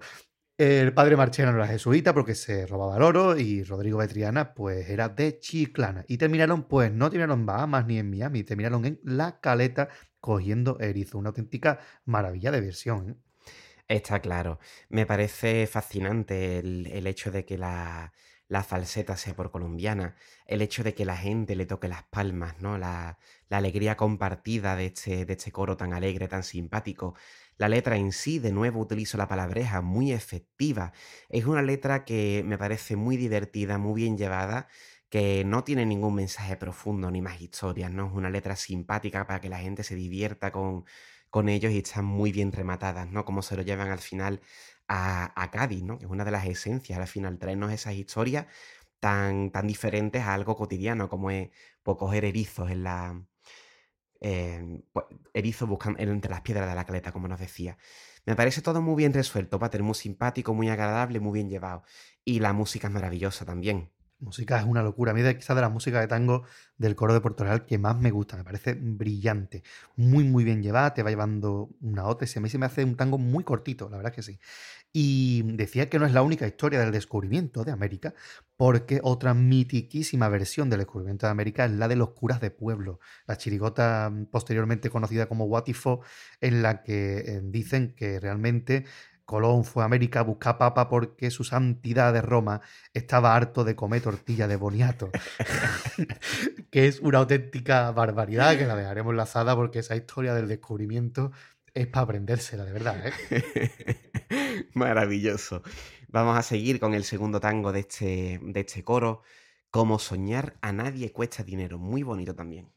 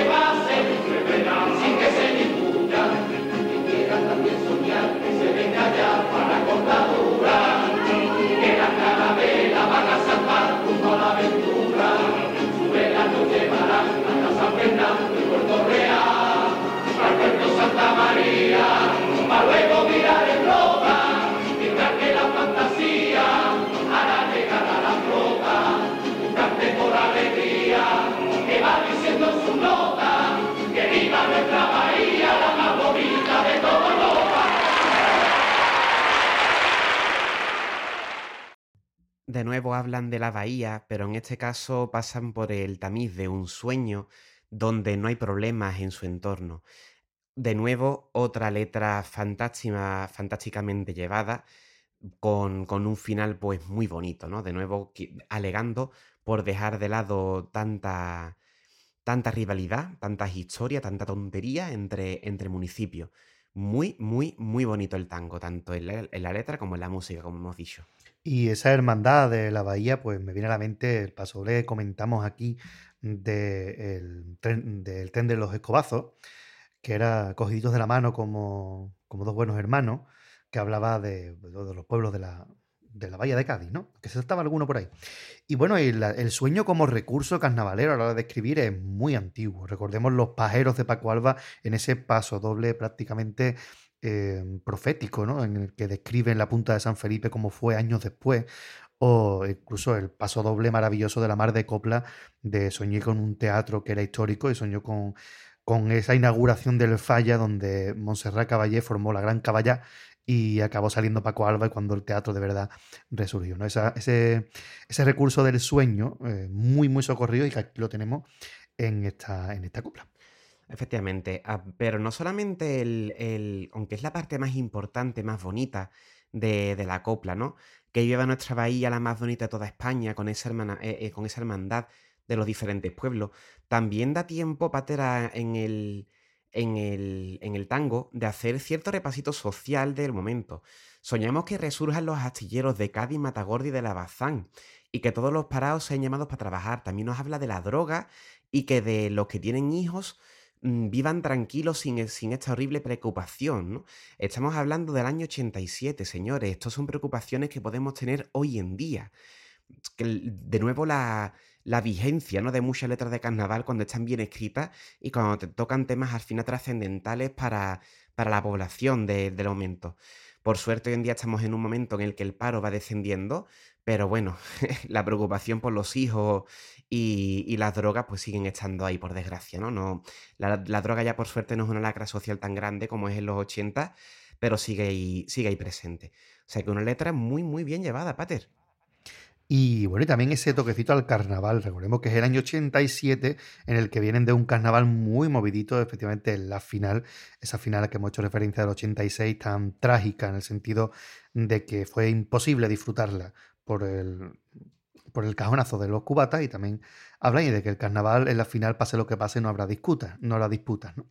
Hay que decir que, bueno, que al año siguiente se mosquearon un poquito los señores, ¿eh? Porque eh, por dos años consecutivos, el coro de Puerto Real, aun siendo el favorito del público, se quedaba en segundo premio por detrás del coro mixto. Entonces, como gustaba tanto el coro mixto, decidieron sacar coro mixto segundo de GB. Ajá. Que la razón de sacarlo no es otra que decir, ¿queréis coro mixto? Pues toma coro mixto.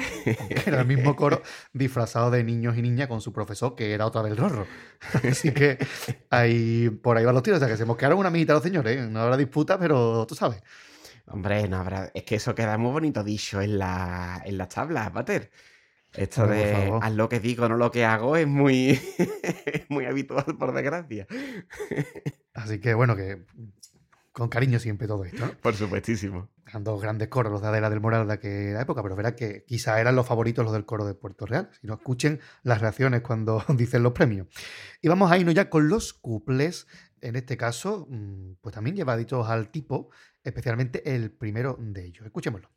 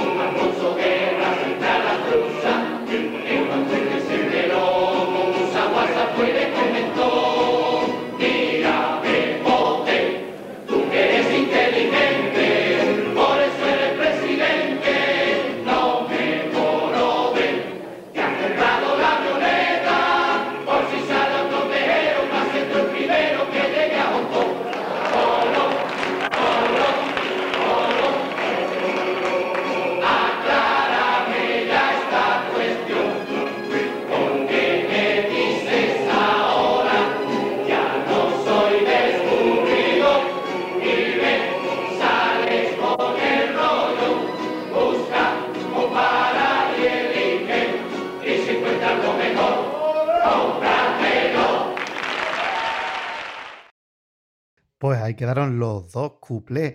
Y ese estribillo quizá merece un poquito de, de parón, porque aquí confunden el Colón, que es el descubridor de América, eh, todo eso entre comillas, con el Colón detergente. Ese es el eslogan de- del detergente. Porque dice ahora que no es descubridor, sino lo que me dice es busca, compara y elige, si encuentra algo mejor, cómpratelo. De ahí que viene, porque ese eslogan tiene ya una pila de años. Te diré, está claro. Y además que mm, tengamos en cuenta de nuevo, ¿no? Que hoy en día quizá las historias televisivas están un poco más diluidas porque ya las nuevas generaciones no... Yo, yo apenas veo tele, ya soy puretilla y mis alumnos pues bastante menos, ¿no? En muchos casos la gente joven ya no, no, no, no tiene tanta cultura televisiva, pero estamos en el año 87, con lo cual pues este eslogan era de sobras conocido. Y ahí está el, el jueguecito, ¿no? Con el, con el público. Pasando a, a los cuplés, el, el primero nos habla de que en la pinta, Martín Alonso, muy preocupado, comenzó por aclarar, ¿vale? Por qué se, los convocaba. Y es que resulta que el cocinero dice que había perdido el huevo de Colón. Efectivamente, aquí es prácticamente literalmente el huevo, ¿no? En no referencia a ese hecho medio histórico que se habla de Colón. Y el segundo, Por pues. cierto, Pater, que yo aquí he tenido que buscar eh, este asunto del huevo de Colón, porque por lo visto es una expresión, que lo voy a explicar para que aquí la gente no, no lo conoce. Y es una expresión que se refiere el huevo de Colón a algo que parece muy difícil, pero que una vez que lo entiende, pues resulta muy fácil, ¿no? De hecho, en una serie que a mí me encanta, que es El Ministerio del Tiempo, aparece una referencia a este capítulo, y es que Colón, por lo visto, cuando le retan a, eh, le dicen que él no hace falta para ir, a, para ir al Nuevo Mundo, para ir a las Indias, ¿no? que es lo que él, bu- él buscaba, coge el huevo y lo deja efectivamente sobre la mesa dándole un pequeño golpe. Y esa escena es parodiada en, en El Ministerio del Tiempo. Yo es una historia que no conocía, no entendí esa referencia en el Ministerio, y por lo visto esta expresión del huevo de Colón viene de, viene de ahí, de esa, de esa historia de Colón, que no sé si es verdadera o no, cualquiera sabe. Un huevo literal, no huevo suyo, no testículo, ¿eh? Efectivamente, ver, claro, claro. No, bonito. Decía, ah, pues me saco un huevo ahora, ¿no? No, no, Vamos no. a ponerlo así, ¿vale? Colota, te quieto, párate la chorra. Eh, y el segundo cuplé habla de José Rodríguez de la Borbolla, presidente de la Junta por entonces, que se ha comprado un avión y ellos dicen que simplemente es porque no vaya a ser que salga otro trajero para ser tú el primero que llega a Hong Kong. Un cuplé bastante, mm, bastante reído por el parte de- del público del Falla entonces. Y, es curioso, son los dos cuplés únicos que hemos escuchado que están en champelao. Efectivamente, es importante ese dato. Recordemos aquí de nuevo, ¿no? Esa, esa sonrisa cómplice por, la, por el sarcasmo, por la mala idea que tiene este, este cuplé aplicado a algo pues del día a día, ¿no? En este caso el presidente de, de la Junta y algo también que por desgracia estaba muy presente todavía en aquel momento, que es este intento de golpe de estado de Tejero, ¿no? Que ahora fue en el año 81, recordemos que estamos en el 87. Así que un cuplé también bastante anclado a la, a la actualidad del, del momento, como mandan los cánones. Efectivamente. Y con esto terminamos el repaso por estos cuatro corazos de Puerto Real, quizás los más relevantes de su trayectoria. Y hay quien dirá, bueno, pues podías haber cogido otro coro o hacer un análisis de un coro completo. Pero así tenemos una idea y el que quiera escuchar más, pues que, pues que escuche todos los, los- los demás coros que tenemos. Y por cierto, hay un recopilatorio de esto que hago yo de vez en cuando en YouTube de las músicas de tango de Antonio García. Por si quieren escuchar todo desde mm, Aires de mi tierra hasta la pesadilla. Pues mira, ahí lo tienen. Y ya aquí me voy a pegar Basile, Gadi. Pégatelo, pégatelo. El único que no está es el inédito, el que no llegó a salir, que lo hizo Antonio para el año 2011. No voy a decir el nombre del coro que se iba a llamar, pero yo tengo en mi poder el tango de Antonio García que se ha quedado de forma inédita y ahí está guardadito para cuando sus herederos quieran eh, sacarlo. Así que hay un tango más que no está en esa recopilación, pero como no ha visto la luz del día, está escondido, lo tengo yo guardadito en mi casa. muy bien, muy bien. Iba a decir, Pater, que estos programas, aunque parezca mentira, están muy pensados. Y nosotros teníamos el capricho, creo que este, creo que este fue idea mía, ¿verdad, Creo que sí. Pater? De decir, vamos a hacer uno del coro de Puerto Real. Creo que, creo que fui yo el que te dije, tenemos que hacer algo de, de nuestra tierra, ¿no? Y siempre, siempre pensamos, ¿qué hacemos? Analizamos uno, hacemos varios para hacer una pequeña semblanza, tal. Estamos viendo que el aspecto del coro, que mm, esto que estoy diciendo no es ningún tipo de crítica, ¿vale? Es un coro agradable, es un coro simpático, es un coro con el que se quiere pasar un buen rato y que quizá un coro en particular no da para hacer un análisis como lo que hacemos pormenorizados, ¿no? Mm, Tenemos aquí una, una pequeña visión, una visión general de lo que era cada uno de los coros y preferimos dejarlo así, que el oyente se lleve una visión agradable con esta pequeña selección porque al final las grabaciones están ahí, ¿no? Para que el que quiera, que quiera gustarlo, que quiera buscarlo. Y aquí pues simplemente hacemos un pequeño acercamiento a la figura de Antonio García, a estos coros de, de esta época dorada de- del coro de Puerto Real y preferimos dejarlo así, pero que, que está hecho adrede, que nosotros las cosas las pensamos, parece que no, pero está todo muy pensado, en verdad. Efectivamente, igual que la selección de copla, que no nos hemos quedado, aunque en la mayoría de los casos sí, con lo que cantaron en la final, sino que también hemos rebuscado, por ejemplo, ese tango del gazpacho que no se cantó en la final. Pues lo- yo creo que era necesario escuchar el tango de Cal Gazpacho. y yo que te lo agradezco, Pater, porque la verdad es que es una absoluta maravilla. Como conclusión con los coros en sí, porque, insisto, soy muy pesado con esto, pero me parece importante remarcarlo en cada programa. Yo no soy tan conocedor del carnaval como, como Pater. Sí que es verdad que al final soy de Puerto Real, llevo desde pequeño con, un, con familias muy vinculadas al carnaval, con mucho, con mucho gusto por las fiestas. Mi padre fue componente, mi hermano desde pequeño también está muy, muy pegado al carnaval, le gusta muchísimo, siempre te ponía carnaval en casa. Luego soy amigo de Pater, ¿no? Que vamos a decir de, de contacto con Eso él. es, eso es ya como caer en una droga. Te vamos a decir de contacto con el carnaval. Entonces sí que es verdad que siempre he tenido mucho contacto, pero mm, hasta este programa, hasta la preparación de este guion, muchos tangos de lo que hemos escuchado aquí, yo es la primera vez que lo escuchaba. Y, la verdad es que me ha gustado muchísimo, como siempre digo, pues la selección que hace aquí el, el buen Pater, porque me hago una idea global, como estamos diciendo, de, de lo que fue el coro de Puerto Real, ¿no? La maestría técnica en cuanto a la música, de los conocimientos que tenía el buen Antonio García, un auténtico maestro, como bien ha dicho Pater, para, para muchos coristas posteriores. La maestría en cuanto a la afinación, la forma de cantar, esa aleluya, de, de esa versión de la aleluya, que me parece absolutamente espectacular.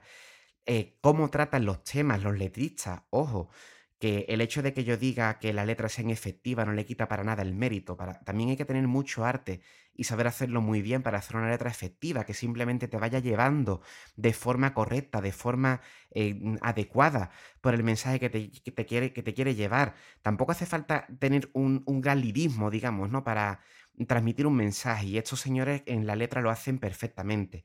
Y luego la afinación del grupo es estos dos. Mm, es una agrupación más, este coro de Puerto Real, estos coros que estamos viendo, de esta rachita que llevamos últimamente, de agrupaciones que no te van a cambiar la vida, pero que merece la pena asomarse a ello porque es uno de los grandes nombres del, del, del carnaval, de nuestra, fiesta, de nuestra fiesta al final. Es un coro mm, clásico, es un coro señero que ha dado mucho para la fiesta y que no te va a cambiar la vida, pero que merece la pena, pues, mm, por lo menos que lo tengamos en el acervo carnavalesco, ¿no? Decir, oye, pues aunque sea, hemos escuchado ocho tanguitos de cuatro coros, hemos escuchado unos, unos cuplés, hemos entendido un poco por qué se dicen las cosas en el contexto en el que están, y ya está, no pretendemos más, ¿no? Nosotros con este programa, más que lo que pretendían ellos en el momento con, con el coro, que simplemente pasarlo bien y conocer un poquito de, esta, de la historia de este coro. Efectivamente, una historia, ya digo, larguísima que no solamente se queda en el nombre de Antonio García, aunque, bueno, a pesar de la maestría de Pedro Álvarez Hidalgo, pues es quien ha llevado el nombre del coro de Puerto Real a, lo que es recordado hoy día, ¿no? Cada vez que te viene a la mente el coro de Puerto Real, pues te viene a la mente estos coros, precisamente. Después verá que los que vienen después no es que estén mucho peores que estos, sino que, que quizás pues lo- los aires del coro fueron por otro lado, ¿no? Y mm, quizás este toque desenfadado y con letras mm, tan sencillas, pues pasar a un segundo término con letras mucho más guerrilleras, que podía llevar Julio Pardo, o con otra forma de cantar que se inauguraban en aquel momento. También es una época de nacimiento de muchos coros, del coro de los niños, el coro de la Viña también pega muy fuerte en ese año, el coro de San Fernando. Así que eh, eh, el coro de Portugal se fue diluyendo en el tiempo y a pesar de que tuvo ahí unos buenos coros en los años 2000, con, desde el 2002 hasta el 2005 especialmente fueron muy buenos, que pueden haber estado en la final. Al final, pues acabó siendo un coro de, de segunda, quizás como le pasó también a su hermano el coro de la Viña, eh, quizás por quedarse atrás en el tiempo. Pero bueno, siempre es bueno asomarse atrás a esos tiempos grandes de este coro y escucharlo, porque desde luego que merece mucho la pena, sobre todo por, también por la diferencia que hay con estos coros con respecto a los coros actuales. Los coros actuales que tienen una potencia de voces tremenda o son muy musicales, pues esto es totalmente diferente. Tienen una potencia de voces tremenda, pero en otro sentido. Mucho gusto cantando, un tango muy sencillito, no se busca un alarde de voces espectacular dentro del tango, no se busca letras tan comprometidas, no se busca, a pesar de que tengan mucho movimiento y que representen historias, etcétera, no se busca el ser eh, musicales, que incluso después el coro de Puerto Real estuvo haciendo algunos musicales, no al estilo de los de Luis Rivero, los estudiantes, pero también eh, de Tijo Quilate es un musical maravilloso, ¿no? O Tutti Contenti, que representa una boda de la mafia italiana de una manera espectacular. Pues son muchas historias las del coro de Puerto Real y es necesario acordarse de esta. Quizás la época más importante por nivel de premios, recordemos que ahí estaba compitiendo sin, en igualdad de condiciones con Cádiz, sin separar premios y en segundo, tercer premio todos estos años y con el respaldo popular, que también es muy importante. No es que el coro de Puerto Real fuera bueno y el jurado le diera por ello, sino que el público pues buscaba al coro de Puerto Real y era muy aficionado a este coro. Tanto que nos decía ya Chapa cuando cuando hablábamos en su programa de Carnaval de que para comparsa al puerto, para cuarteto rota, para chirigota San Fernando y para coro Puerto Real. Pues esa es más o menos la idea que se tenía en algunos de estos tiempos. Pues oye, maravillosamente. Y es que al final, Pater, ya digo, él ha sido involuntario, totalmente involuntario, pero sí que lleva, es verdad que llevamos una, estos últimos programas de Radio Compa que hemos hecho en el que traemos agrupaciones de este estilo, ¿no? Agrupaciones que no son, digamos, unas agrupaciones que te vayan a cambiar la vida o que dejen una gran reflexión en, en, el, en el oyente, en todas sus letras, ni nada de eso. Son agrupaciones sin pretensiones, pero agrupaciones al final muy bien escritas y muy bien hechas. Insisto en el mensaje, que también es muy difícil, ¿eh? Es muy difícil escuchar un, un, tango de un coro, que el tango se te pase tan rápido y de una forma tan agradable. Y, y, ya está, o sea, hacer un coro efectivo, una agrupación efectiva, no ya coro, sino en general, una agrupación que se te haga agradable, que se te pase el tiempo rápido, es muy difícil. En este caso, pues oye, mm, aplausos, ¿no? Porque la gente buscaba este coro y el coro lo que pretendía era simplemente esto, pasar un buen rato, contar sus cosas, cantar sus cositas y, y ya está, sin más. A mí la verdad es que me parece loable y me parece que, que lo hacían sin, sin gran maestría. No hace falta que cada agrupación del carnaval nos quiera explicar el sentido de la vida. No hace falta. Basta solamente con echar un buen rato y, y cons intentar conseguir ese objetivo de la mejor forma posible, como hacían estos, estos buenos señores. Si todas las agrupaciones fueran para reflexionar sobre ella, qué aburrido sería el carnaval. Desde luego. o, o que dejaría de ser carnaval.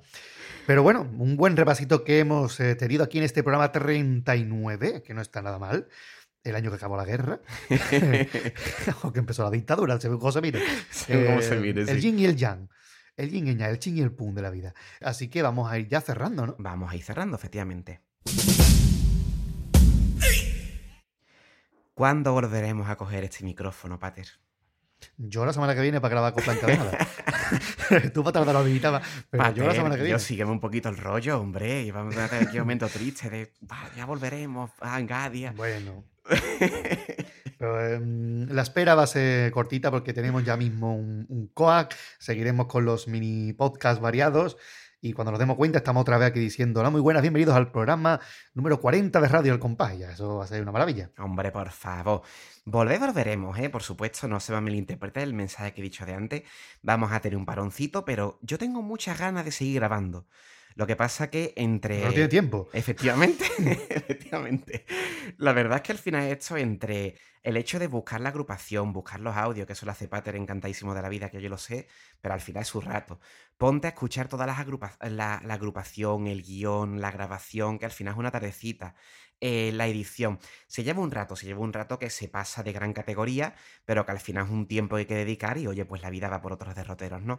Y antes de que la edición se me convierta en una obligación, en algo de "Mm, tengo que ponerme a hacer esto porque si no el programa no sale, preferimos, eh, prefiero en particular dar un descansito, eh, dedicar la vida a otros menesteres, sobre todo el trabajo que no me deja este curso, y, y, ya volveremos, ya volveremos con ganas renovadas, pero que esto no es cambio de etapa, cambio de temporada, no vamos a poner etiquetas. Simplemente tomamos un descansito, mm, eh, forzado en, en, muy buena medida, y ya volveremos, ya volveremos, que volveremos, no se preocupen. Vacaciones forzosas y volveremos porque tenemos agrupaciones que no podemos morirnos sin hacer un especial. Está claro.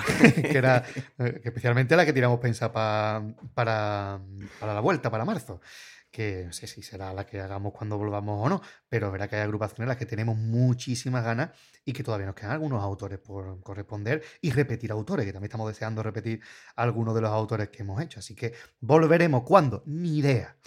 Pero volveremos. Ya volveremos. Esto no es eh, me retiro de modo bustero, ¿no? Si nosotros ya dijimos, vamos a volver. ¿Cuándo? No lo sé, pero volveremos. Efectivamente, mientras tanto, pues como Pater acaba de decir, él sí tiene un poquito más de tiempo que yo. Tampoco que esté la cosa para tirar cohete, pero por lo menos saca el ratito suficiente para grabar su, su mini podcast. Así que tendrán ustedes ración de carnaval, mínimo hasta enero con el Coplas Encadenadas, recordemos, y más adelante pues ya hay planes para hacer otras cosas. Así que estén ustedes pendientes del, de Radio El Compás, que seguirán llegando carnaval a sus oídos, aunque no sean estos programas de, de formato maxi, digamos.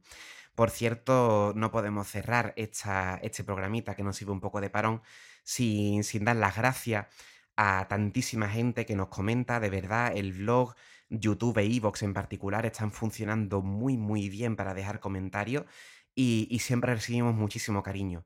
No son mucha gente la que comenta, en sí que es más gente que de la que suele comentar la mayoría de podcasts. Tenemos ahí nuestro, nuestro pequeño círculo de comentaristas habituales a los que le estamos tremendamente agradecidos porque de verdad, si aparte de que a nosotros nos gusta hacer esto, que al final pues están viendo, ¿no? La, las circunstancias nos pueden y tenemos que parar, pero si algo no, nos da más ánimo todavía a seguir haciendo la parte de nuestra afición propia, son esos comentarios de cariño, de, de, de estos comentarios que nos dicen, oye, he descubierto esta agrupación, hace mucho tiempo que no lo escuchaba, muchas gracias, o incluso uno que nos ha llegado hace poquito en en iVoox, hace poquito a la hora de, de grabar esto, eh, que nos decía que está descubriendo una forma nueva de escuchar carnaval con aspectos a los que antes no le había tenido mucho, no le había dado mucha importancia, pues de verdad, nosotros nos da la vida esos comentarios, así que muchísimas gracias a todos y a todas por estar ahí en, detrás de, los auriculares y sobre todo por, por dejar mm, invertir un poquito de tiempo, ¿no? Por poco que sea, en la vida en la que tenemos tan ajetreada, en pararte y dejar un comentario a, esto, a este par de locos, ¿no? Que nos propusimos difundir el carnaval del mejor modo que pudimos.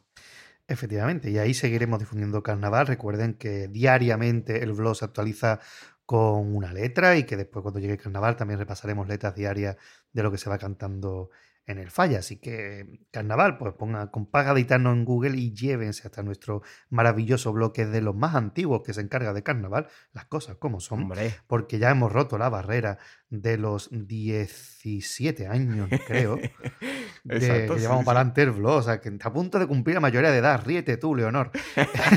mayoría de edad. Nosotros vamos a jurar sobre el reglamento del fallo. Cumplamos los 18. No, hombre, tampoco hace falta. A ver si lo quemamos de una puñetera. Eh, así que mm, llevamos mucho tiempo ahí difundiendo carnaval y no obstante tenemos ya un canal de YouTube con muchísimos miles y miles de letras subidas ahí y bueno, de coplas y las letras en nuestro blog. Así que seguiremos por esa senda, porque al final, como nos gusta el carnaval, pues lo queremos que la gente lo conozca eh, de la mejor manera en que somos, mm, que nos es posible llevarlo, ¿no? Efectivamente. Y ya sin más dilación, pues vamos despidiéndonos, sin antes recordar que nos podéis decir lo maravillosamente bueno que somos, porque aquí ya que estamos sin abuela, ¿no? Pues nos decís que lo hacemos muy bien. Eh, por favor. En los medios de contacto habituales, que son el blog, recordemos, compasgaitano.com, en los comentarios ahí lo tenemos. Está el correo electrónico, compasgaitano.gmail.com. YouTube, también donde subimos siempre los montajes que el pater hace a partir de mi edición de audio. Eh, nos pueden encontrar como Compás Gaitano y ahí pues nos podéis dejar también comentarios. Aparte de esto, nos pueden escuchar en Evox, donde también se puede dejar comentarios. Estamos en Evox, Spotify, eh, Google Podcast, si todavía existe, que no lo sé. Y en- en Amazon, estamos en cualquier lado. Así que si alguien conocido no, que le guste el carnaval todavía no nos ha escuchado, pues le pedimos por favor que, oye, escucha estos dos colgados que tienen ahí programa de dos horas donde hablan de agrupaciones de carnaval, que está muy bien. Y, le dice cualquier lado donde los quiera escuchar, pues ahí vamos a estar. Siempre dispuestos a llegar el carnaval a, los oídos de los oyentes. Efectivamente, y hoy vamos a despedirnos sin nuestro habitual para, sin nuestro habitual para porque eh, hemos hecho, bueno, he hecho ahí un, un popurrí de estribillos del coro de Puerto Real desde eh, Aires de mi tierra en el 79 hasta La pesadilla en el año 2010. Así que dura unos 10 minutazos, mm, quiero recordar, pero merece la pena por ver un poquito la evolución del coro y recordar estos estribillos de esta agrupación. Así que escucharemos otra vez de nuevo los que hemos escuchado antes, pero también otros tantos. Así que sin más dilación, a los oyentes nos escucharemos cuando nos escuchemos, volveremos de verdad y hasta luego, Pater. Hasta luego, Cádiz.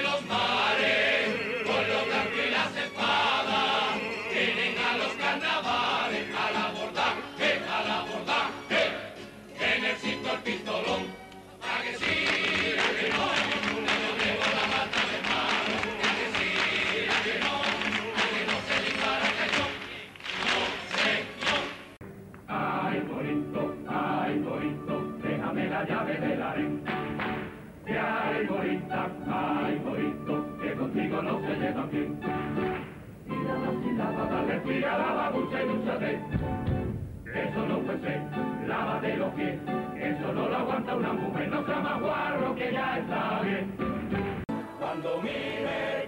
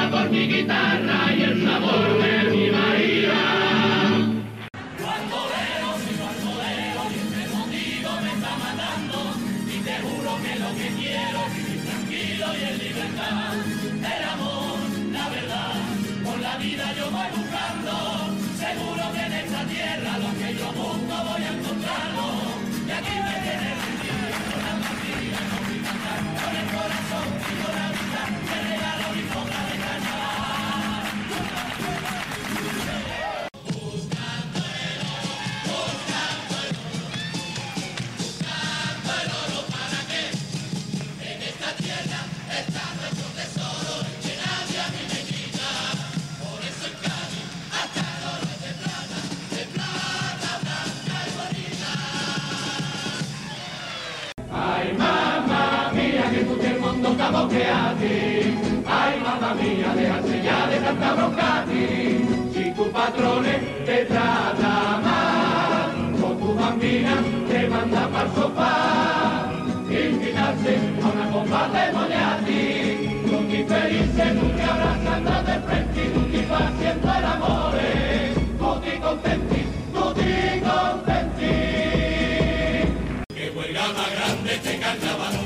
Hay chiriquitringa, chiriquitra, tocando la palma toda compás. Esta fiesta nunca se va a acabar con esta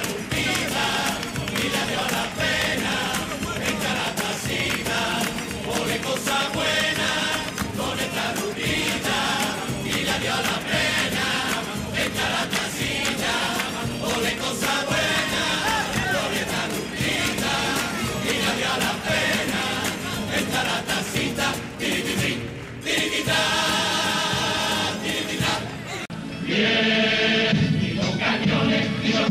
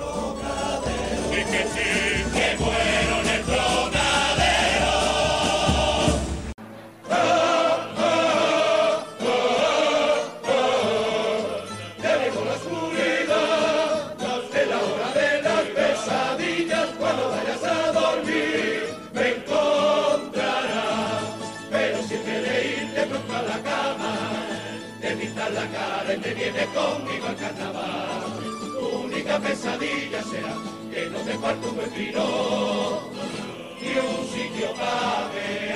Cuidado, pero sin salpicar, pero sin salpicar.